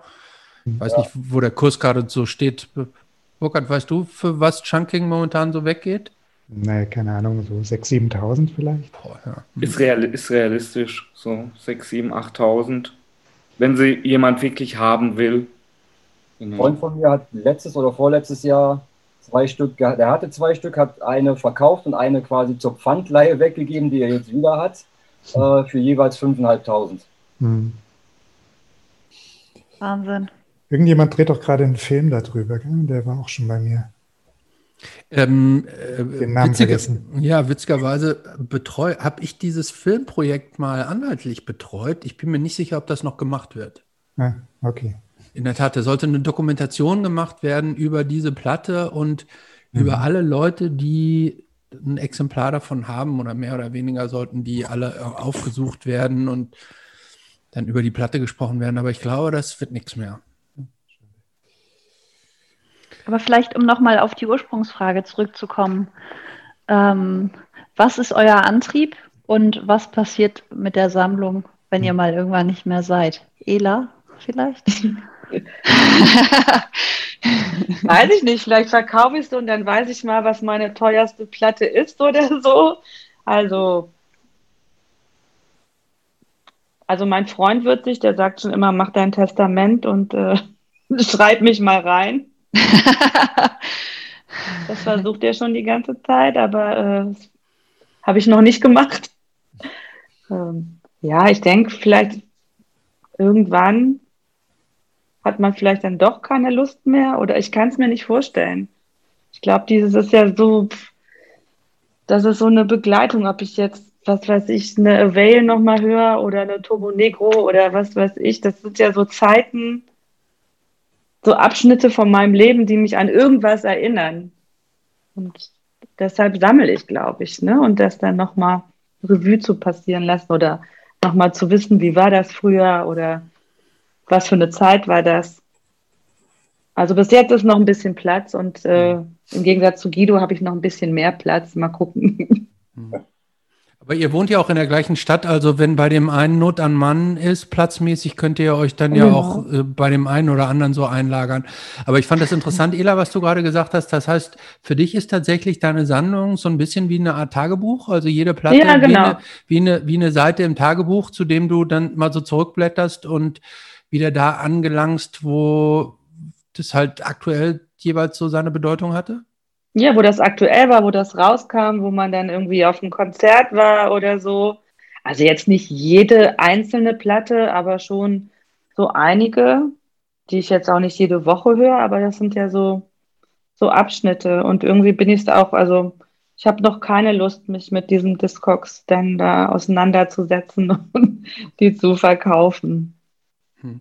Du hast, du hast gerade etwas angesprochen oder es kam auch im Gespräch vorher bei fast allen irgendwie schon immer mal hoch. Diese Sache mit äh, Platten bei Konzerten und so.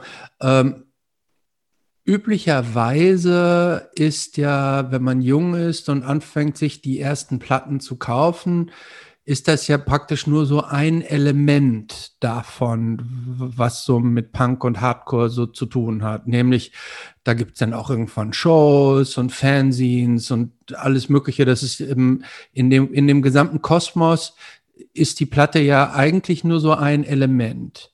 Wie, wie wichtig oder wie viel Bedeutung hat denn für euch heute noch das, was nicht Platte ist, aber eigentlich auch in den Kosmos gehört. Flavio? habe ich die Frage verständlich formuliert oder war das? Klar, auf, auf, jeden, auf jeden Fall. Also ähm, ich bin sehr, sehr konzertmüde geworden. Also ich war wirklich jetzt, ich meine, jetzt natürlich auch irgendwie der Corona-Phase geschuldet, irgendwie das letzte Mal äh, vor guten zwei Jahren in Japan auf dem Konzert gewesen und ansonsten halt eben die Konzerte, die ich halt irgendwie selbst spiele mit Band. Und äh, ansonsten ist es wirklich nur noch sehr, sehr selten, weil es halt einfach auch viele andere Sachen gibt, die mir halt einfach äh, viel wichtiger sind. Also Zeit mit der Familie verbringen, äh, dann Platten sammeln ist auf jeden Fall auch was, was Zeit einnimmt mit dem ganzen Drum und Dran und sich da durchzunörden und irgendwelche Sachen zu finden, die einem gefallen und halt einfach äh, Zeit mit Freunden und Bekannten zu verbringen. Das ist mir persönlich weitaus lieber, als jetzt auf irgendwelche Konzerte zu gehen und dann doch irgendwie äh, vielleicht bis auf zehn Minuten, wo man mal in eine Band reinguckt, eigentlich die ganze Zeit vor der Venue rumzustehen, um mit irgendwelchen Leuten zu quatschen. Also da treffe ich mich lieber woanders mit Leuten in Ruhe. Geht mir auch ein bisschen so. Ela, wie ist es bei dir? Ja, also Konzerte, das fehlt schon, gerade jetzt nach Corona. Ist jetzt auch nicht, dass ich jede Woche auf drei Konzerte mehr müsste, so wie früher. Aber wir veranstalten ja auch Konzerte und ich vermisse das schon. Oder auch mal überrascht zu sein, weil ich dann auch vieles sehe, was, wo ich gar nicht so privat dann hingehen würde, aber dann bin ich halt da und arbeite und dann ist das manchmal schon toll, wenn man dann irgendwo reingerät und dann ist die Stimmung oder das Konzert ist super oder so und und ich gehe eh lieber auch, äh, wie wahrscheinlich alle von euch, auf kleinere Sachen, wo man dann noch so ein bisschen den Bezug hat zur Band, als wenn ich mich da ins Palladium stellen würde oder so. Das, da habe ich auch keine Lust mehr drauf, auf irgendwelche großen Hallen mit irgendwelchen Riesenkonzerten oder Festivals. Mhm. Äh, Straight Edge Guido? Ja, bei mir waren so die, die großen Konzerte und Festivals sowieso eigentlich über die Jahre immer sehr rar gesät. Da muss dann wirklich was Gutes gewesen sein. So. Ich bevorzuge nach wie vor auch immer noch die kleinen Shows. Ähm, da ist es in den letzten Jahren auch unabhängig von Corona halt schon auch bei mir ein bisschen ruhiger geworden. Gerade so im Punk-Hardcore-Bereich, weil ähm, ja, viel von den Bands, die jetzt aktuell unterwegs sind, mich halt irgendwie nicht mehr so reizen. Die mögen alle irgendwie natürlich ihre Berechtigung haben, auch super sein, irgendwie für Leute, die das Ganze irgendwie neu entdecken. Aber irgendwo, ich meine, Punk und Hardcore ist jetzt musikalisch nicht so äh, ausbeutungsfähig, sage ich mal, irgendwie, dass da jede Woche eine, eine Band rauskommt, man sagt, wow, das habe ich noch nie vorher gehört. Wenn man jetzt schon so ein paar Jährchen irgendwie mal so ein paar Sachen gehört hat und irgendwann hört es halt alles so, ja, habe ich schon mal gehört, aber da habe ich schon zehn andere Platten im Schrank stehen, die hören sich genauso an. Dementsprechend irgendwie interessiert mich das, was dann neu kommt, halt nicht mehr so. Und dementsprechend fehlt mir halt eben auch so ein bisschen der Bezug zu den Bands dann natürlich, wenn die kommen. So.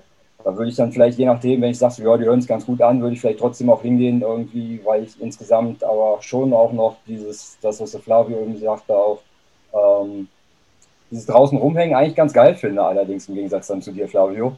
Äh, ist okay. in dem ganzen Ding halt irgendwo, ähm, ja, mich immer noch darin zu bewegen, weil ich es halt immer noch irgendwie mag, halt alles so. Ich treffe natürlich auch gerne woanders mit Freunden irgendwie so und auch mal ruhiger, keine Ahnung, irgendwie, aber so, ein nettes Konzert, irgendwie, wo man ein bisschen rumhängt, zwischendurch auch mal reingeht, mal ein bisschen guckt, irgendwie, dann denkt so, ja, nö, muss ich jetzt nicht haben, gehe ich lieber quatschen draußen, äh, ja, weiß ich nicht. Fehlt mir schon irgendwie und ja, ich würde mich, ich wäre froh, wenn ich noch zu vielen neueren Bands einen besseren Bezug hätte kriegen können, um dann halt eben auch die Konzerte wieder vielleicht so mit Leidenschaft verfolgen zu können, wie ich es damals halt gemacht habe, als das alles ganz neu war für mich. Aber ähm, ja, der Zug ist abgefahren. Das wird so wahrscheinlich nicht mehr passieren. Ähm, wenn nochmal eine Band kommt, die halt irgendwie, die mich wirklich interessiert, dann ja, bin ich aber trotzdem wieder, wenn es irgendwie machbar ist, da und äh, feiere das auch noch. Sammelt ihr eigentlich noch irgendwas anderes als Platten, also Shirts? Kann man sich vorstellen, manche sammeln Sticker oder tatsächlich auch noch CDs oder Tapes? Oh Gott, nee. Japanische Tapes ist so ungefähr das Allerschlimmste, was man sammeln kann. okay. Äh, es ist ein Riesenhype und, und die Tapes sind manchmal viel teurer als die Platten.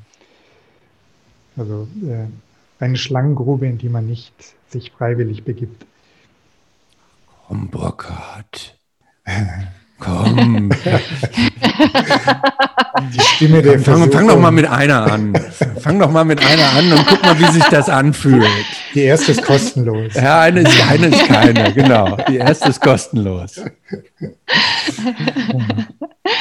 Aber äh, Burkhard, wo wir äh, gerade, was mir noch bei dir einfällt, ähm, war es das jetzt eigentlich bei dir mit Japan oder kommt demnächst auch Skandinavien ähm, oder ähm, äh, Spanien, Ital italienischen ja. Hardcore? Da gibt's, braucht man auch noch Bücher, ne? Ja, gute Frage. Also ich bin jetzt schon am Nachdenken, weil nochmal Japan mache ich jetzt nicht mehr. Ähm, so die 90er sind mir äh, nicht spannend genug. Ähm, ja, also, also was ich wahnsinnig spannend finde, ist Holland.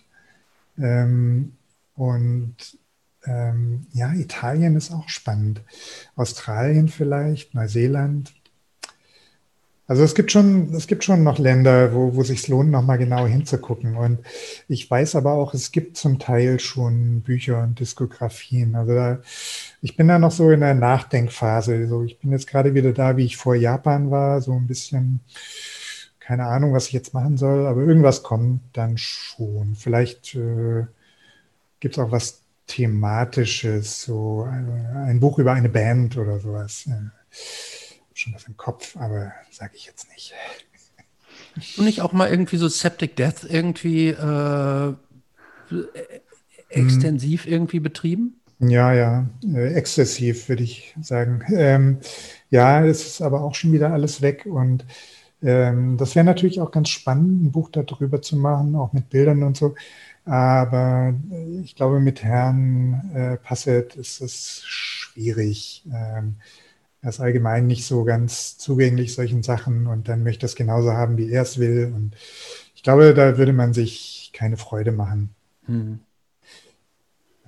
Lieber, lieber Bands, die schon zum größten Teil nicht mehr unter uns weilen. Alles klar. Ähm, wenn sonst keine Fragen mehr zu dem Thema sind, habe ich noch eine ganz andere Frage. Und Flavio hat das vorhin schon ganz äh, gut angesprochen, das Thema. Und zwar war das für uns im Vorfeld ziemlich schwierig, Plattensammlerinnen zu finden. Eine ziemliche Herausforderung und ähm, deswegen die Frage nochmal, ist äh, Plattensammeln tatsächlich so, ein, so eine Männersache? Wie schätzt ihr das ein und warum ist das so? Wenn also ja. Ich habe Statistiken dazu. Oh, hau raus. Ich habe zwei Facebook-Gruppen äh, für Plattensammler, eine für Amerika und eine für Japan. Ähm, und ich sehe ganz genau, wie viele Männer und, Frauen da drin sind. Ähm, und das ist halt wirklich bestürzend. So. Also äh, Amerika ist, glaube ich, 98 Prozent Männer und Japan, glaube ich, 95 oder sowas in der Richtung. Also ja, es ist voll, volle Kanne ein Männerding. Aber warum? Burkhard, warum? Ich, also ich musste gestern an das Zitat von Max Gold denken, dass ähm, Frauen schöne Sachen sammeln und Männer sammeln komplett. Ähm, vielleicht hat es ein bisschen was damit zu tun. Also vielleicht kommen, also ich, erstens mal weiß ich überhaupt nicht, ob das stimmt. Ähm, zweitens, äh, vielleicht kommen, also wenn es so wäre, dann kommen vielleicht Frauen gar nicht so sehr in in diese Lage, dass sie so tief sich da reinknien, dass sie jetzt einer Facebook-Gruppe angehören wollen, wo man nur darüber spricht. Äh, vielleicht hören sie dann in der Zeit viel lieber Platten an. Ist ja auch sinnvoll. So. Ja, siehst du? Genau. Das, äh, ja, das ist wirklich so eine Männerdomäne. Also im, im Plattenladen 90 Prozent männliche Kunden. Auch, ja. Ich freue mich über jedes Mädchen, die irgendwie anfängt und jetzt das für sich entdeckt und die dann regelmäßig kommt. Das finde ich schon immer super. Was verkauft ihr denn äh, bei dir im Laden aktuell so am meisten? Mm, ja, so Indie, Metal. Der Friese ist ja da, viel Metal. der, hat die, der hat die Metal-Sektion nochmal aufgerüstet. Wobei ja Hoffi als Besitzer auch äh, aus dem Metal kommt und Hardcore natürlich. Aber sonst ist schon so, ja, ich würde sagen, auch so 60 Prozent Indie Alternative. Das ist schon so. Aber es passiert ja auch im Hardcore nicht mehr so viel wie, wie früher. Also man verkauft die Klassiker. Klar, Gorilla Biscuits verkaufst du alle zwei Wochen nochmal. Das ist, wundert uns immer schon, dass die nicht jeder hat. Wieso verkaufen wir diese Platte immer noch? Äh, ja, dann, ja, oder manche, die dann CDs hatten, die jetzt sagen, äh, ich schmeiße die CDs raus, ich gucke jetzt mal, was wieder aufgelegt wurde. Das hat der Guido ja auch schon gesagt. Auf glaube, dass halt wieder vieles ja nachgepresst wurde. So, die, die stocken dann da nochmal auf, aber eigentlich, und bei Indie kommt ja auch am meisten raus. Wenn du die VÖs mal anguckst, jeden Freitag, dann ist das schon so der größte Teil. Ihr verkauft aber beides, oder? CDs und Schallplatten? Nee, CDs haben wir vor fünf Jahren ganz rau oder schon länger. Ich ah. weiß gar nicht mehr wann genau. Früher viel CDs und dann haben wir irgendwann umgeswitcht, als das dann kam, dass die CDs äh, nichts mehr wert war und dann haben die sich ja gerettet mit diesen Download-Codes in mhm. den Platten. Also ich glaube, so hat die Industrie das echt kurz vor dem Absturz das nochmal gut hinbekommen. Mhm. Aber ist die, ähm, ist die Platte ein aussterbendes Relikt als solches? Ähm, Hintergrund meiner Frage ist, ich habe ähm, auch ein, ich höre das immer wieder von Leuten, die so kleine Labels betreiben, die sagen, äh, selbst wenn ich eine Auflage von 500 Stück mache von einer Platte, die werde ich kaum noch los. Ähm, beziehungsweise das macht für mich wirtschaftlich nur noch dann Sinn, wenn ich mir noch 20 Testpressungen machen lasse und dann diese Testpressungen mit einem eigenen Cover nochmal hochpreisiger extra verkaufen kann. Und wenn ich praktisch einen eigenen Pre-Order für besondere Farben auch noch mache, die dann direkt bei mir bezahlen und das Geld direkt bei mir hängen bleibt. Und wenn ich diese ganze Mischkalkulation nicht hätte aus praktisch Testpressungen, die ich verkaufe, Pre-Order, die direkt bei mir geht, würde, würde selbst eine 500 Aufla 500er Auflage eigentlich wirtschaftlich schon keinen Sinn mehr machen und 7 Inches noch viel weniger als, als äh, LPs. Ähm, Eda, kannst du das so bestätigen, dass, äh, dass der Verkauf eigentlich auch insgesamt so zurückgeht? Ja, bei uns jetzt nicht, weil das sind ja alles Sammler und Stammkunden.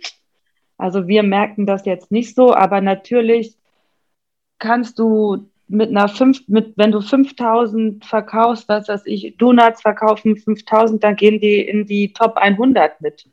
Und zwar ziemlich weit oben. Dann sind die auf Platz drei oder so mit den, mit den Tonträgern, ne? mit, mit der Platte. Und das ist ja heute eigentlich auch, also im Gegensatz zu früher, eine 5000er Auflage ist ja eigentlich keine Stückzahl mehr.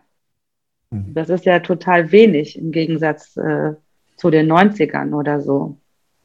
Aber ja, also bei uns, die kaufen halt immer Platten, die werden immer Platten kaufen, glaube ich. Aber halt die große, die große Masse, ne, durch die Streaming-Anbieter wollen die Leute dann das Geld dafür auch nicht mehr ausgeben. Deshalb müssen die Bands ja umso mehr Touren und irgendwelchen Merch verkaufen, um davon leben zu können. Mhm. Aber ist da die Frage jetzt nicht eigentlich auch, dass äh, viel zu viel Quatsch heute im Endeffekt auf Platte rauskommt, was es früher niemals geschafft hätte? Also viel zu viel dritte, vierte Liga-Bands, die jetzt vielleicht in den 70ern oder 80ern niemals released worden wären, die jetzt aber äh, von irgendwelchen kleinen Labels halt im Endeffekt rausgebracht werden? Äh, kann, kann gut Frage sein. in die Runde. Ja, kann, das kann gut sein. Ähm, also aber ich meine, die Konkurrenz halt ist ja definitiv da, weil man, also die, die, die Hörkonkurrenz über die, die Streaming-Plattform ist ja definitiv da. Ne? Also du ähm, fast alles ähm, gibt es ja inzwischen irgendwie auch digital oder bei den Streaming-Diensten. Natürlich auch vieles nicht, aber schon sehr, sehr viel ja. Ähm, zum Teil ja sogar auf den Streaming-Diensten, bevor das Vinyl draußen ist, ne? weil es da irgend so aber, von den gibt. Platten, auf die wirklich viele Leute heiß sind, sind doch ruckzuck teilweise auch irgendwie 2.000, 3.000, 4.000 Kopien weg. Also.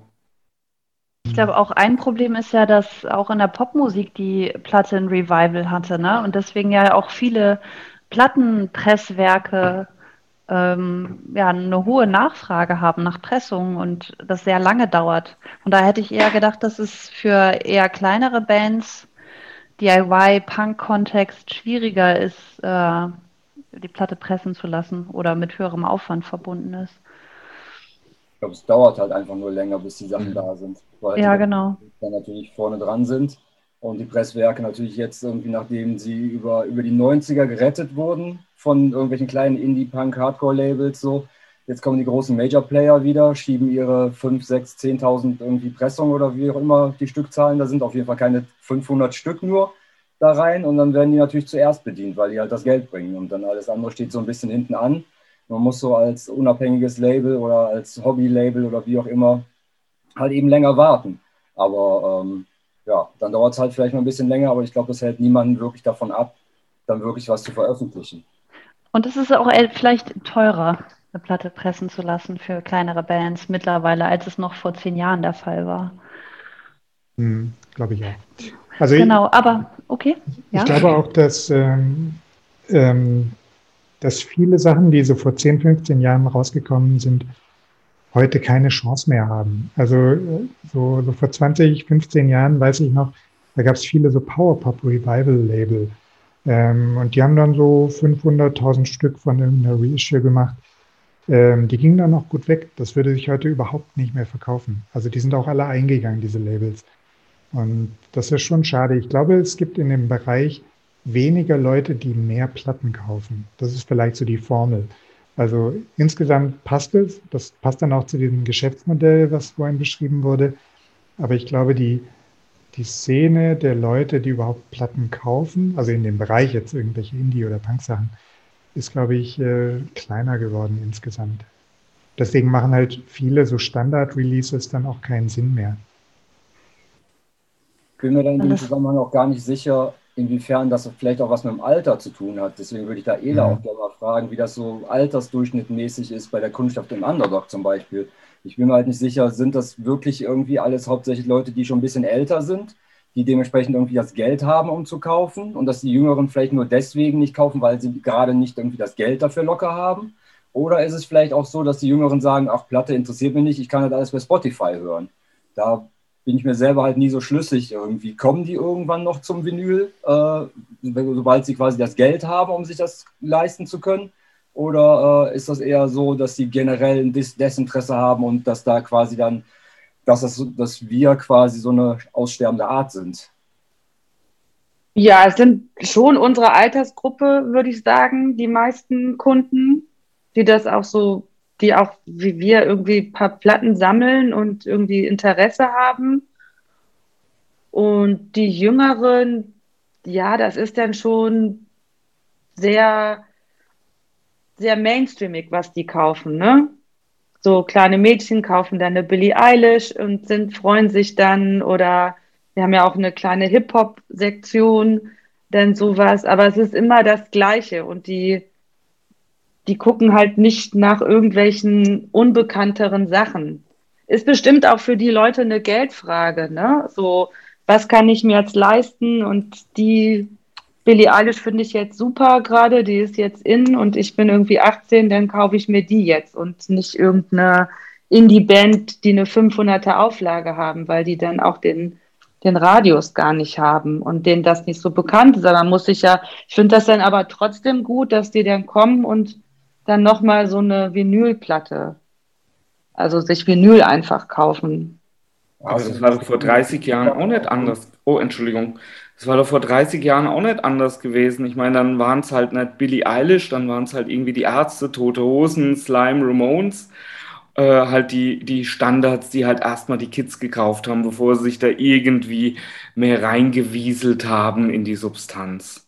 Ja, das ist auch so die Hoffnung, dass ich dann denke oder hoffe, die bleiben dran und dann mhm. kommen die halt wieder. Also wie gesagt, ich, ich finde das ja gar nicht blöd, sondern ich kann das ja, weil wir waren ja auch mal so, dass ja. du hattest du irgendwie 20 Mark und dann konntest du eine Platte hören und dann hast du die halt rauf und runter gehört, ne? weil mehr war halt nicht da dann zu Hause. Alles klar. Äh, schon mal ganz vielen Dank in die Runde für eure, in, eure interessanten Beiträge und ähm, wir müssen jetzt leider so langsam zum Ende kommen und ich würde euch nochmal abschließend bitten, ein Statement abzugeben äh, zu der Frage Plattensammeln, Lust oder Last? Ela.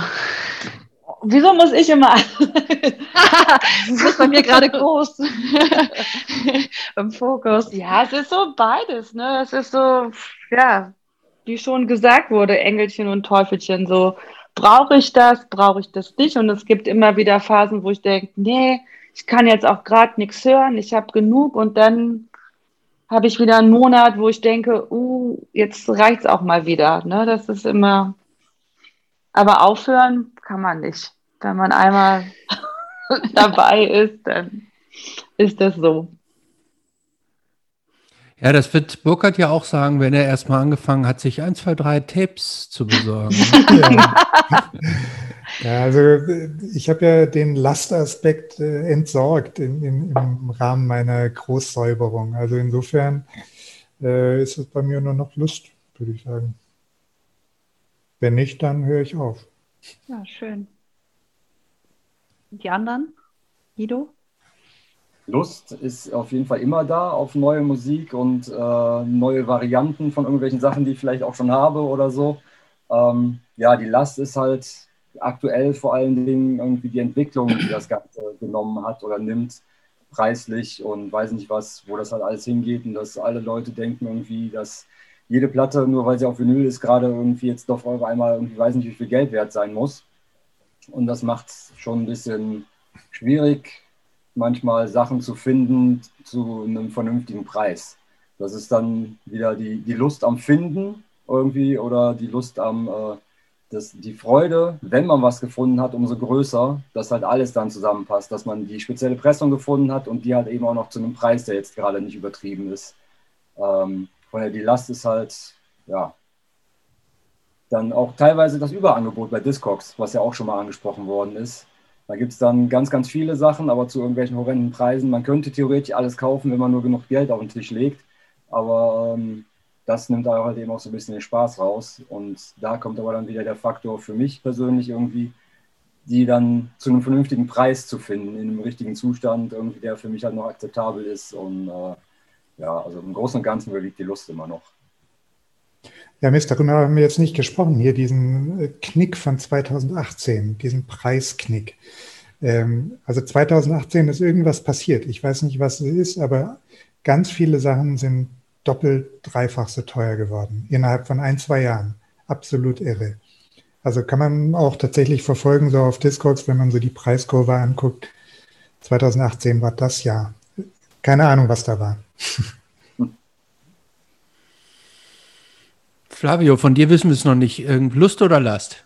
Ähm, also auf jeden Fall Musik hören, finden und auch das ganze Netzwerken außenrum ist ein, ist ein ganz tolles Hobby auf jeden Fall. Last vielleicht beim nächsten Umzug irgendwie. Also ich glaube, so die äh, Leute, die willig sind, mit uns nochmal einen Umzug zu machen, äh, die sind jetzt äh, komplett weg. Und ja, also keine Ahnung. Ich hoffe halt, dass es irgendwann mal anderen Leuten auch keine Last wird. Das Thema, was wir halt im Endeffekt vorher schon hatten, dass halt irgendjemand denkt, okay, was steht denn da für ein alter Plunder rum und so weiter. Ich meine, es gibt so viele Briefmarkensammler, die irgendwie äh, Zehntausende D-Mark in ihre Briefmarkensammlungen gesteckt haben, die heute äh, gerade mal Altpapierwert haben. Und ich meine, genauso kann die Preiskurve sich eventuell auch bei Schallplatten irgendwann mal entwickeln, dass es dann wirklich einfach nur noch Sachen für einen Spammel sind. Also keine Ahnung. Hm. Ich hoffe, dass es für niemand anders eine Last wird und ansonsten habe ich sehr viel Spaß einfach am Musik hören hm. und entdecken. Sind Briefmarken nichts mehr wert? Nee, gar nichts mehr. Außer ganz, ganz, ganz bestimmte, super rare Sachen. Ansonsten werden die echt nur zu Kilopreisen Ach. verramscht. Ach, das ist ja interessant, ja. weil ich habe tatsächlich ähm, aus dem ähm, im äh, Nachlass meines Vaters so, mhm. ich glaube, ich so drei oder vier ähm, Briefmarkenalben gefunden, die der, glaube ich, noch von seinem Vater hatte. Die habe ich einmal eingeladen. Mhm. Und die sind, ich weiß noch nicht mal wo, in irgendeinem Keller bei mir gelandet, äh, weil ich dachte, ha, vielleicht sind die irgendwas wert. Ich habe die also nie wieder rausgeholt. Mhm. Wenn du, du sagst, also ich kann, wenn ich die mir, wenn die mir irgendwann in die Finger fallen, am besten gleich in die Mülltonne. Nee, nicht unbedingt, aber ich meine, äh, also was ich, was ich weiß, aber das war auch so eine Nachlasssache, so aus der Familie raus, so, so aus, dem, aus unserem dunklen Vorläuferstaat die müssen einiges wert sein, aber ansonsten und äh, dann auch noch aus dem Kaiserreich vorher.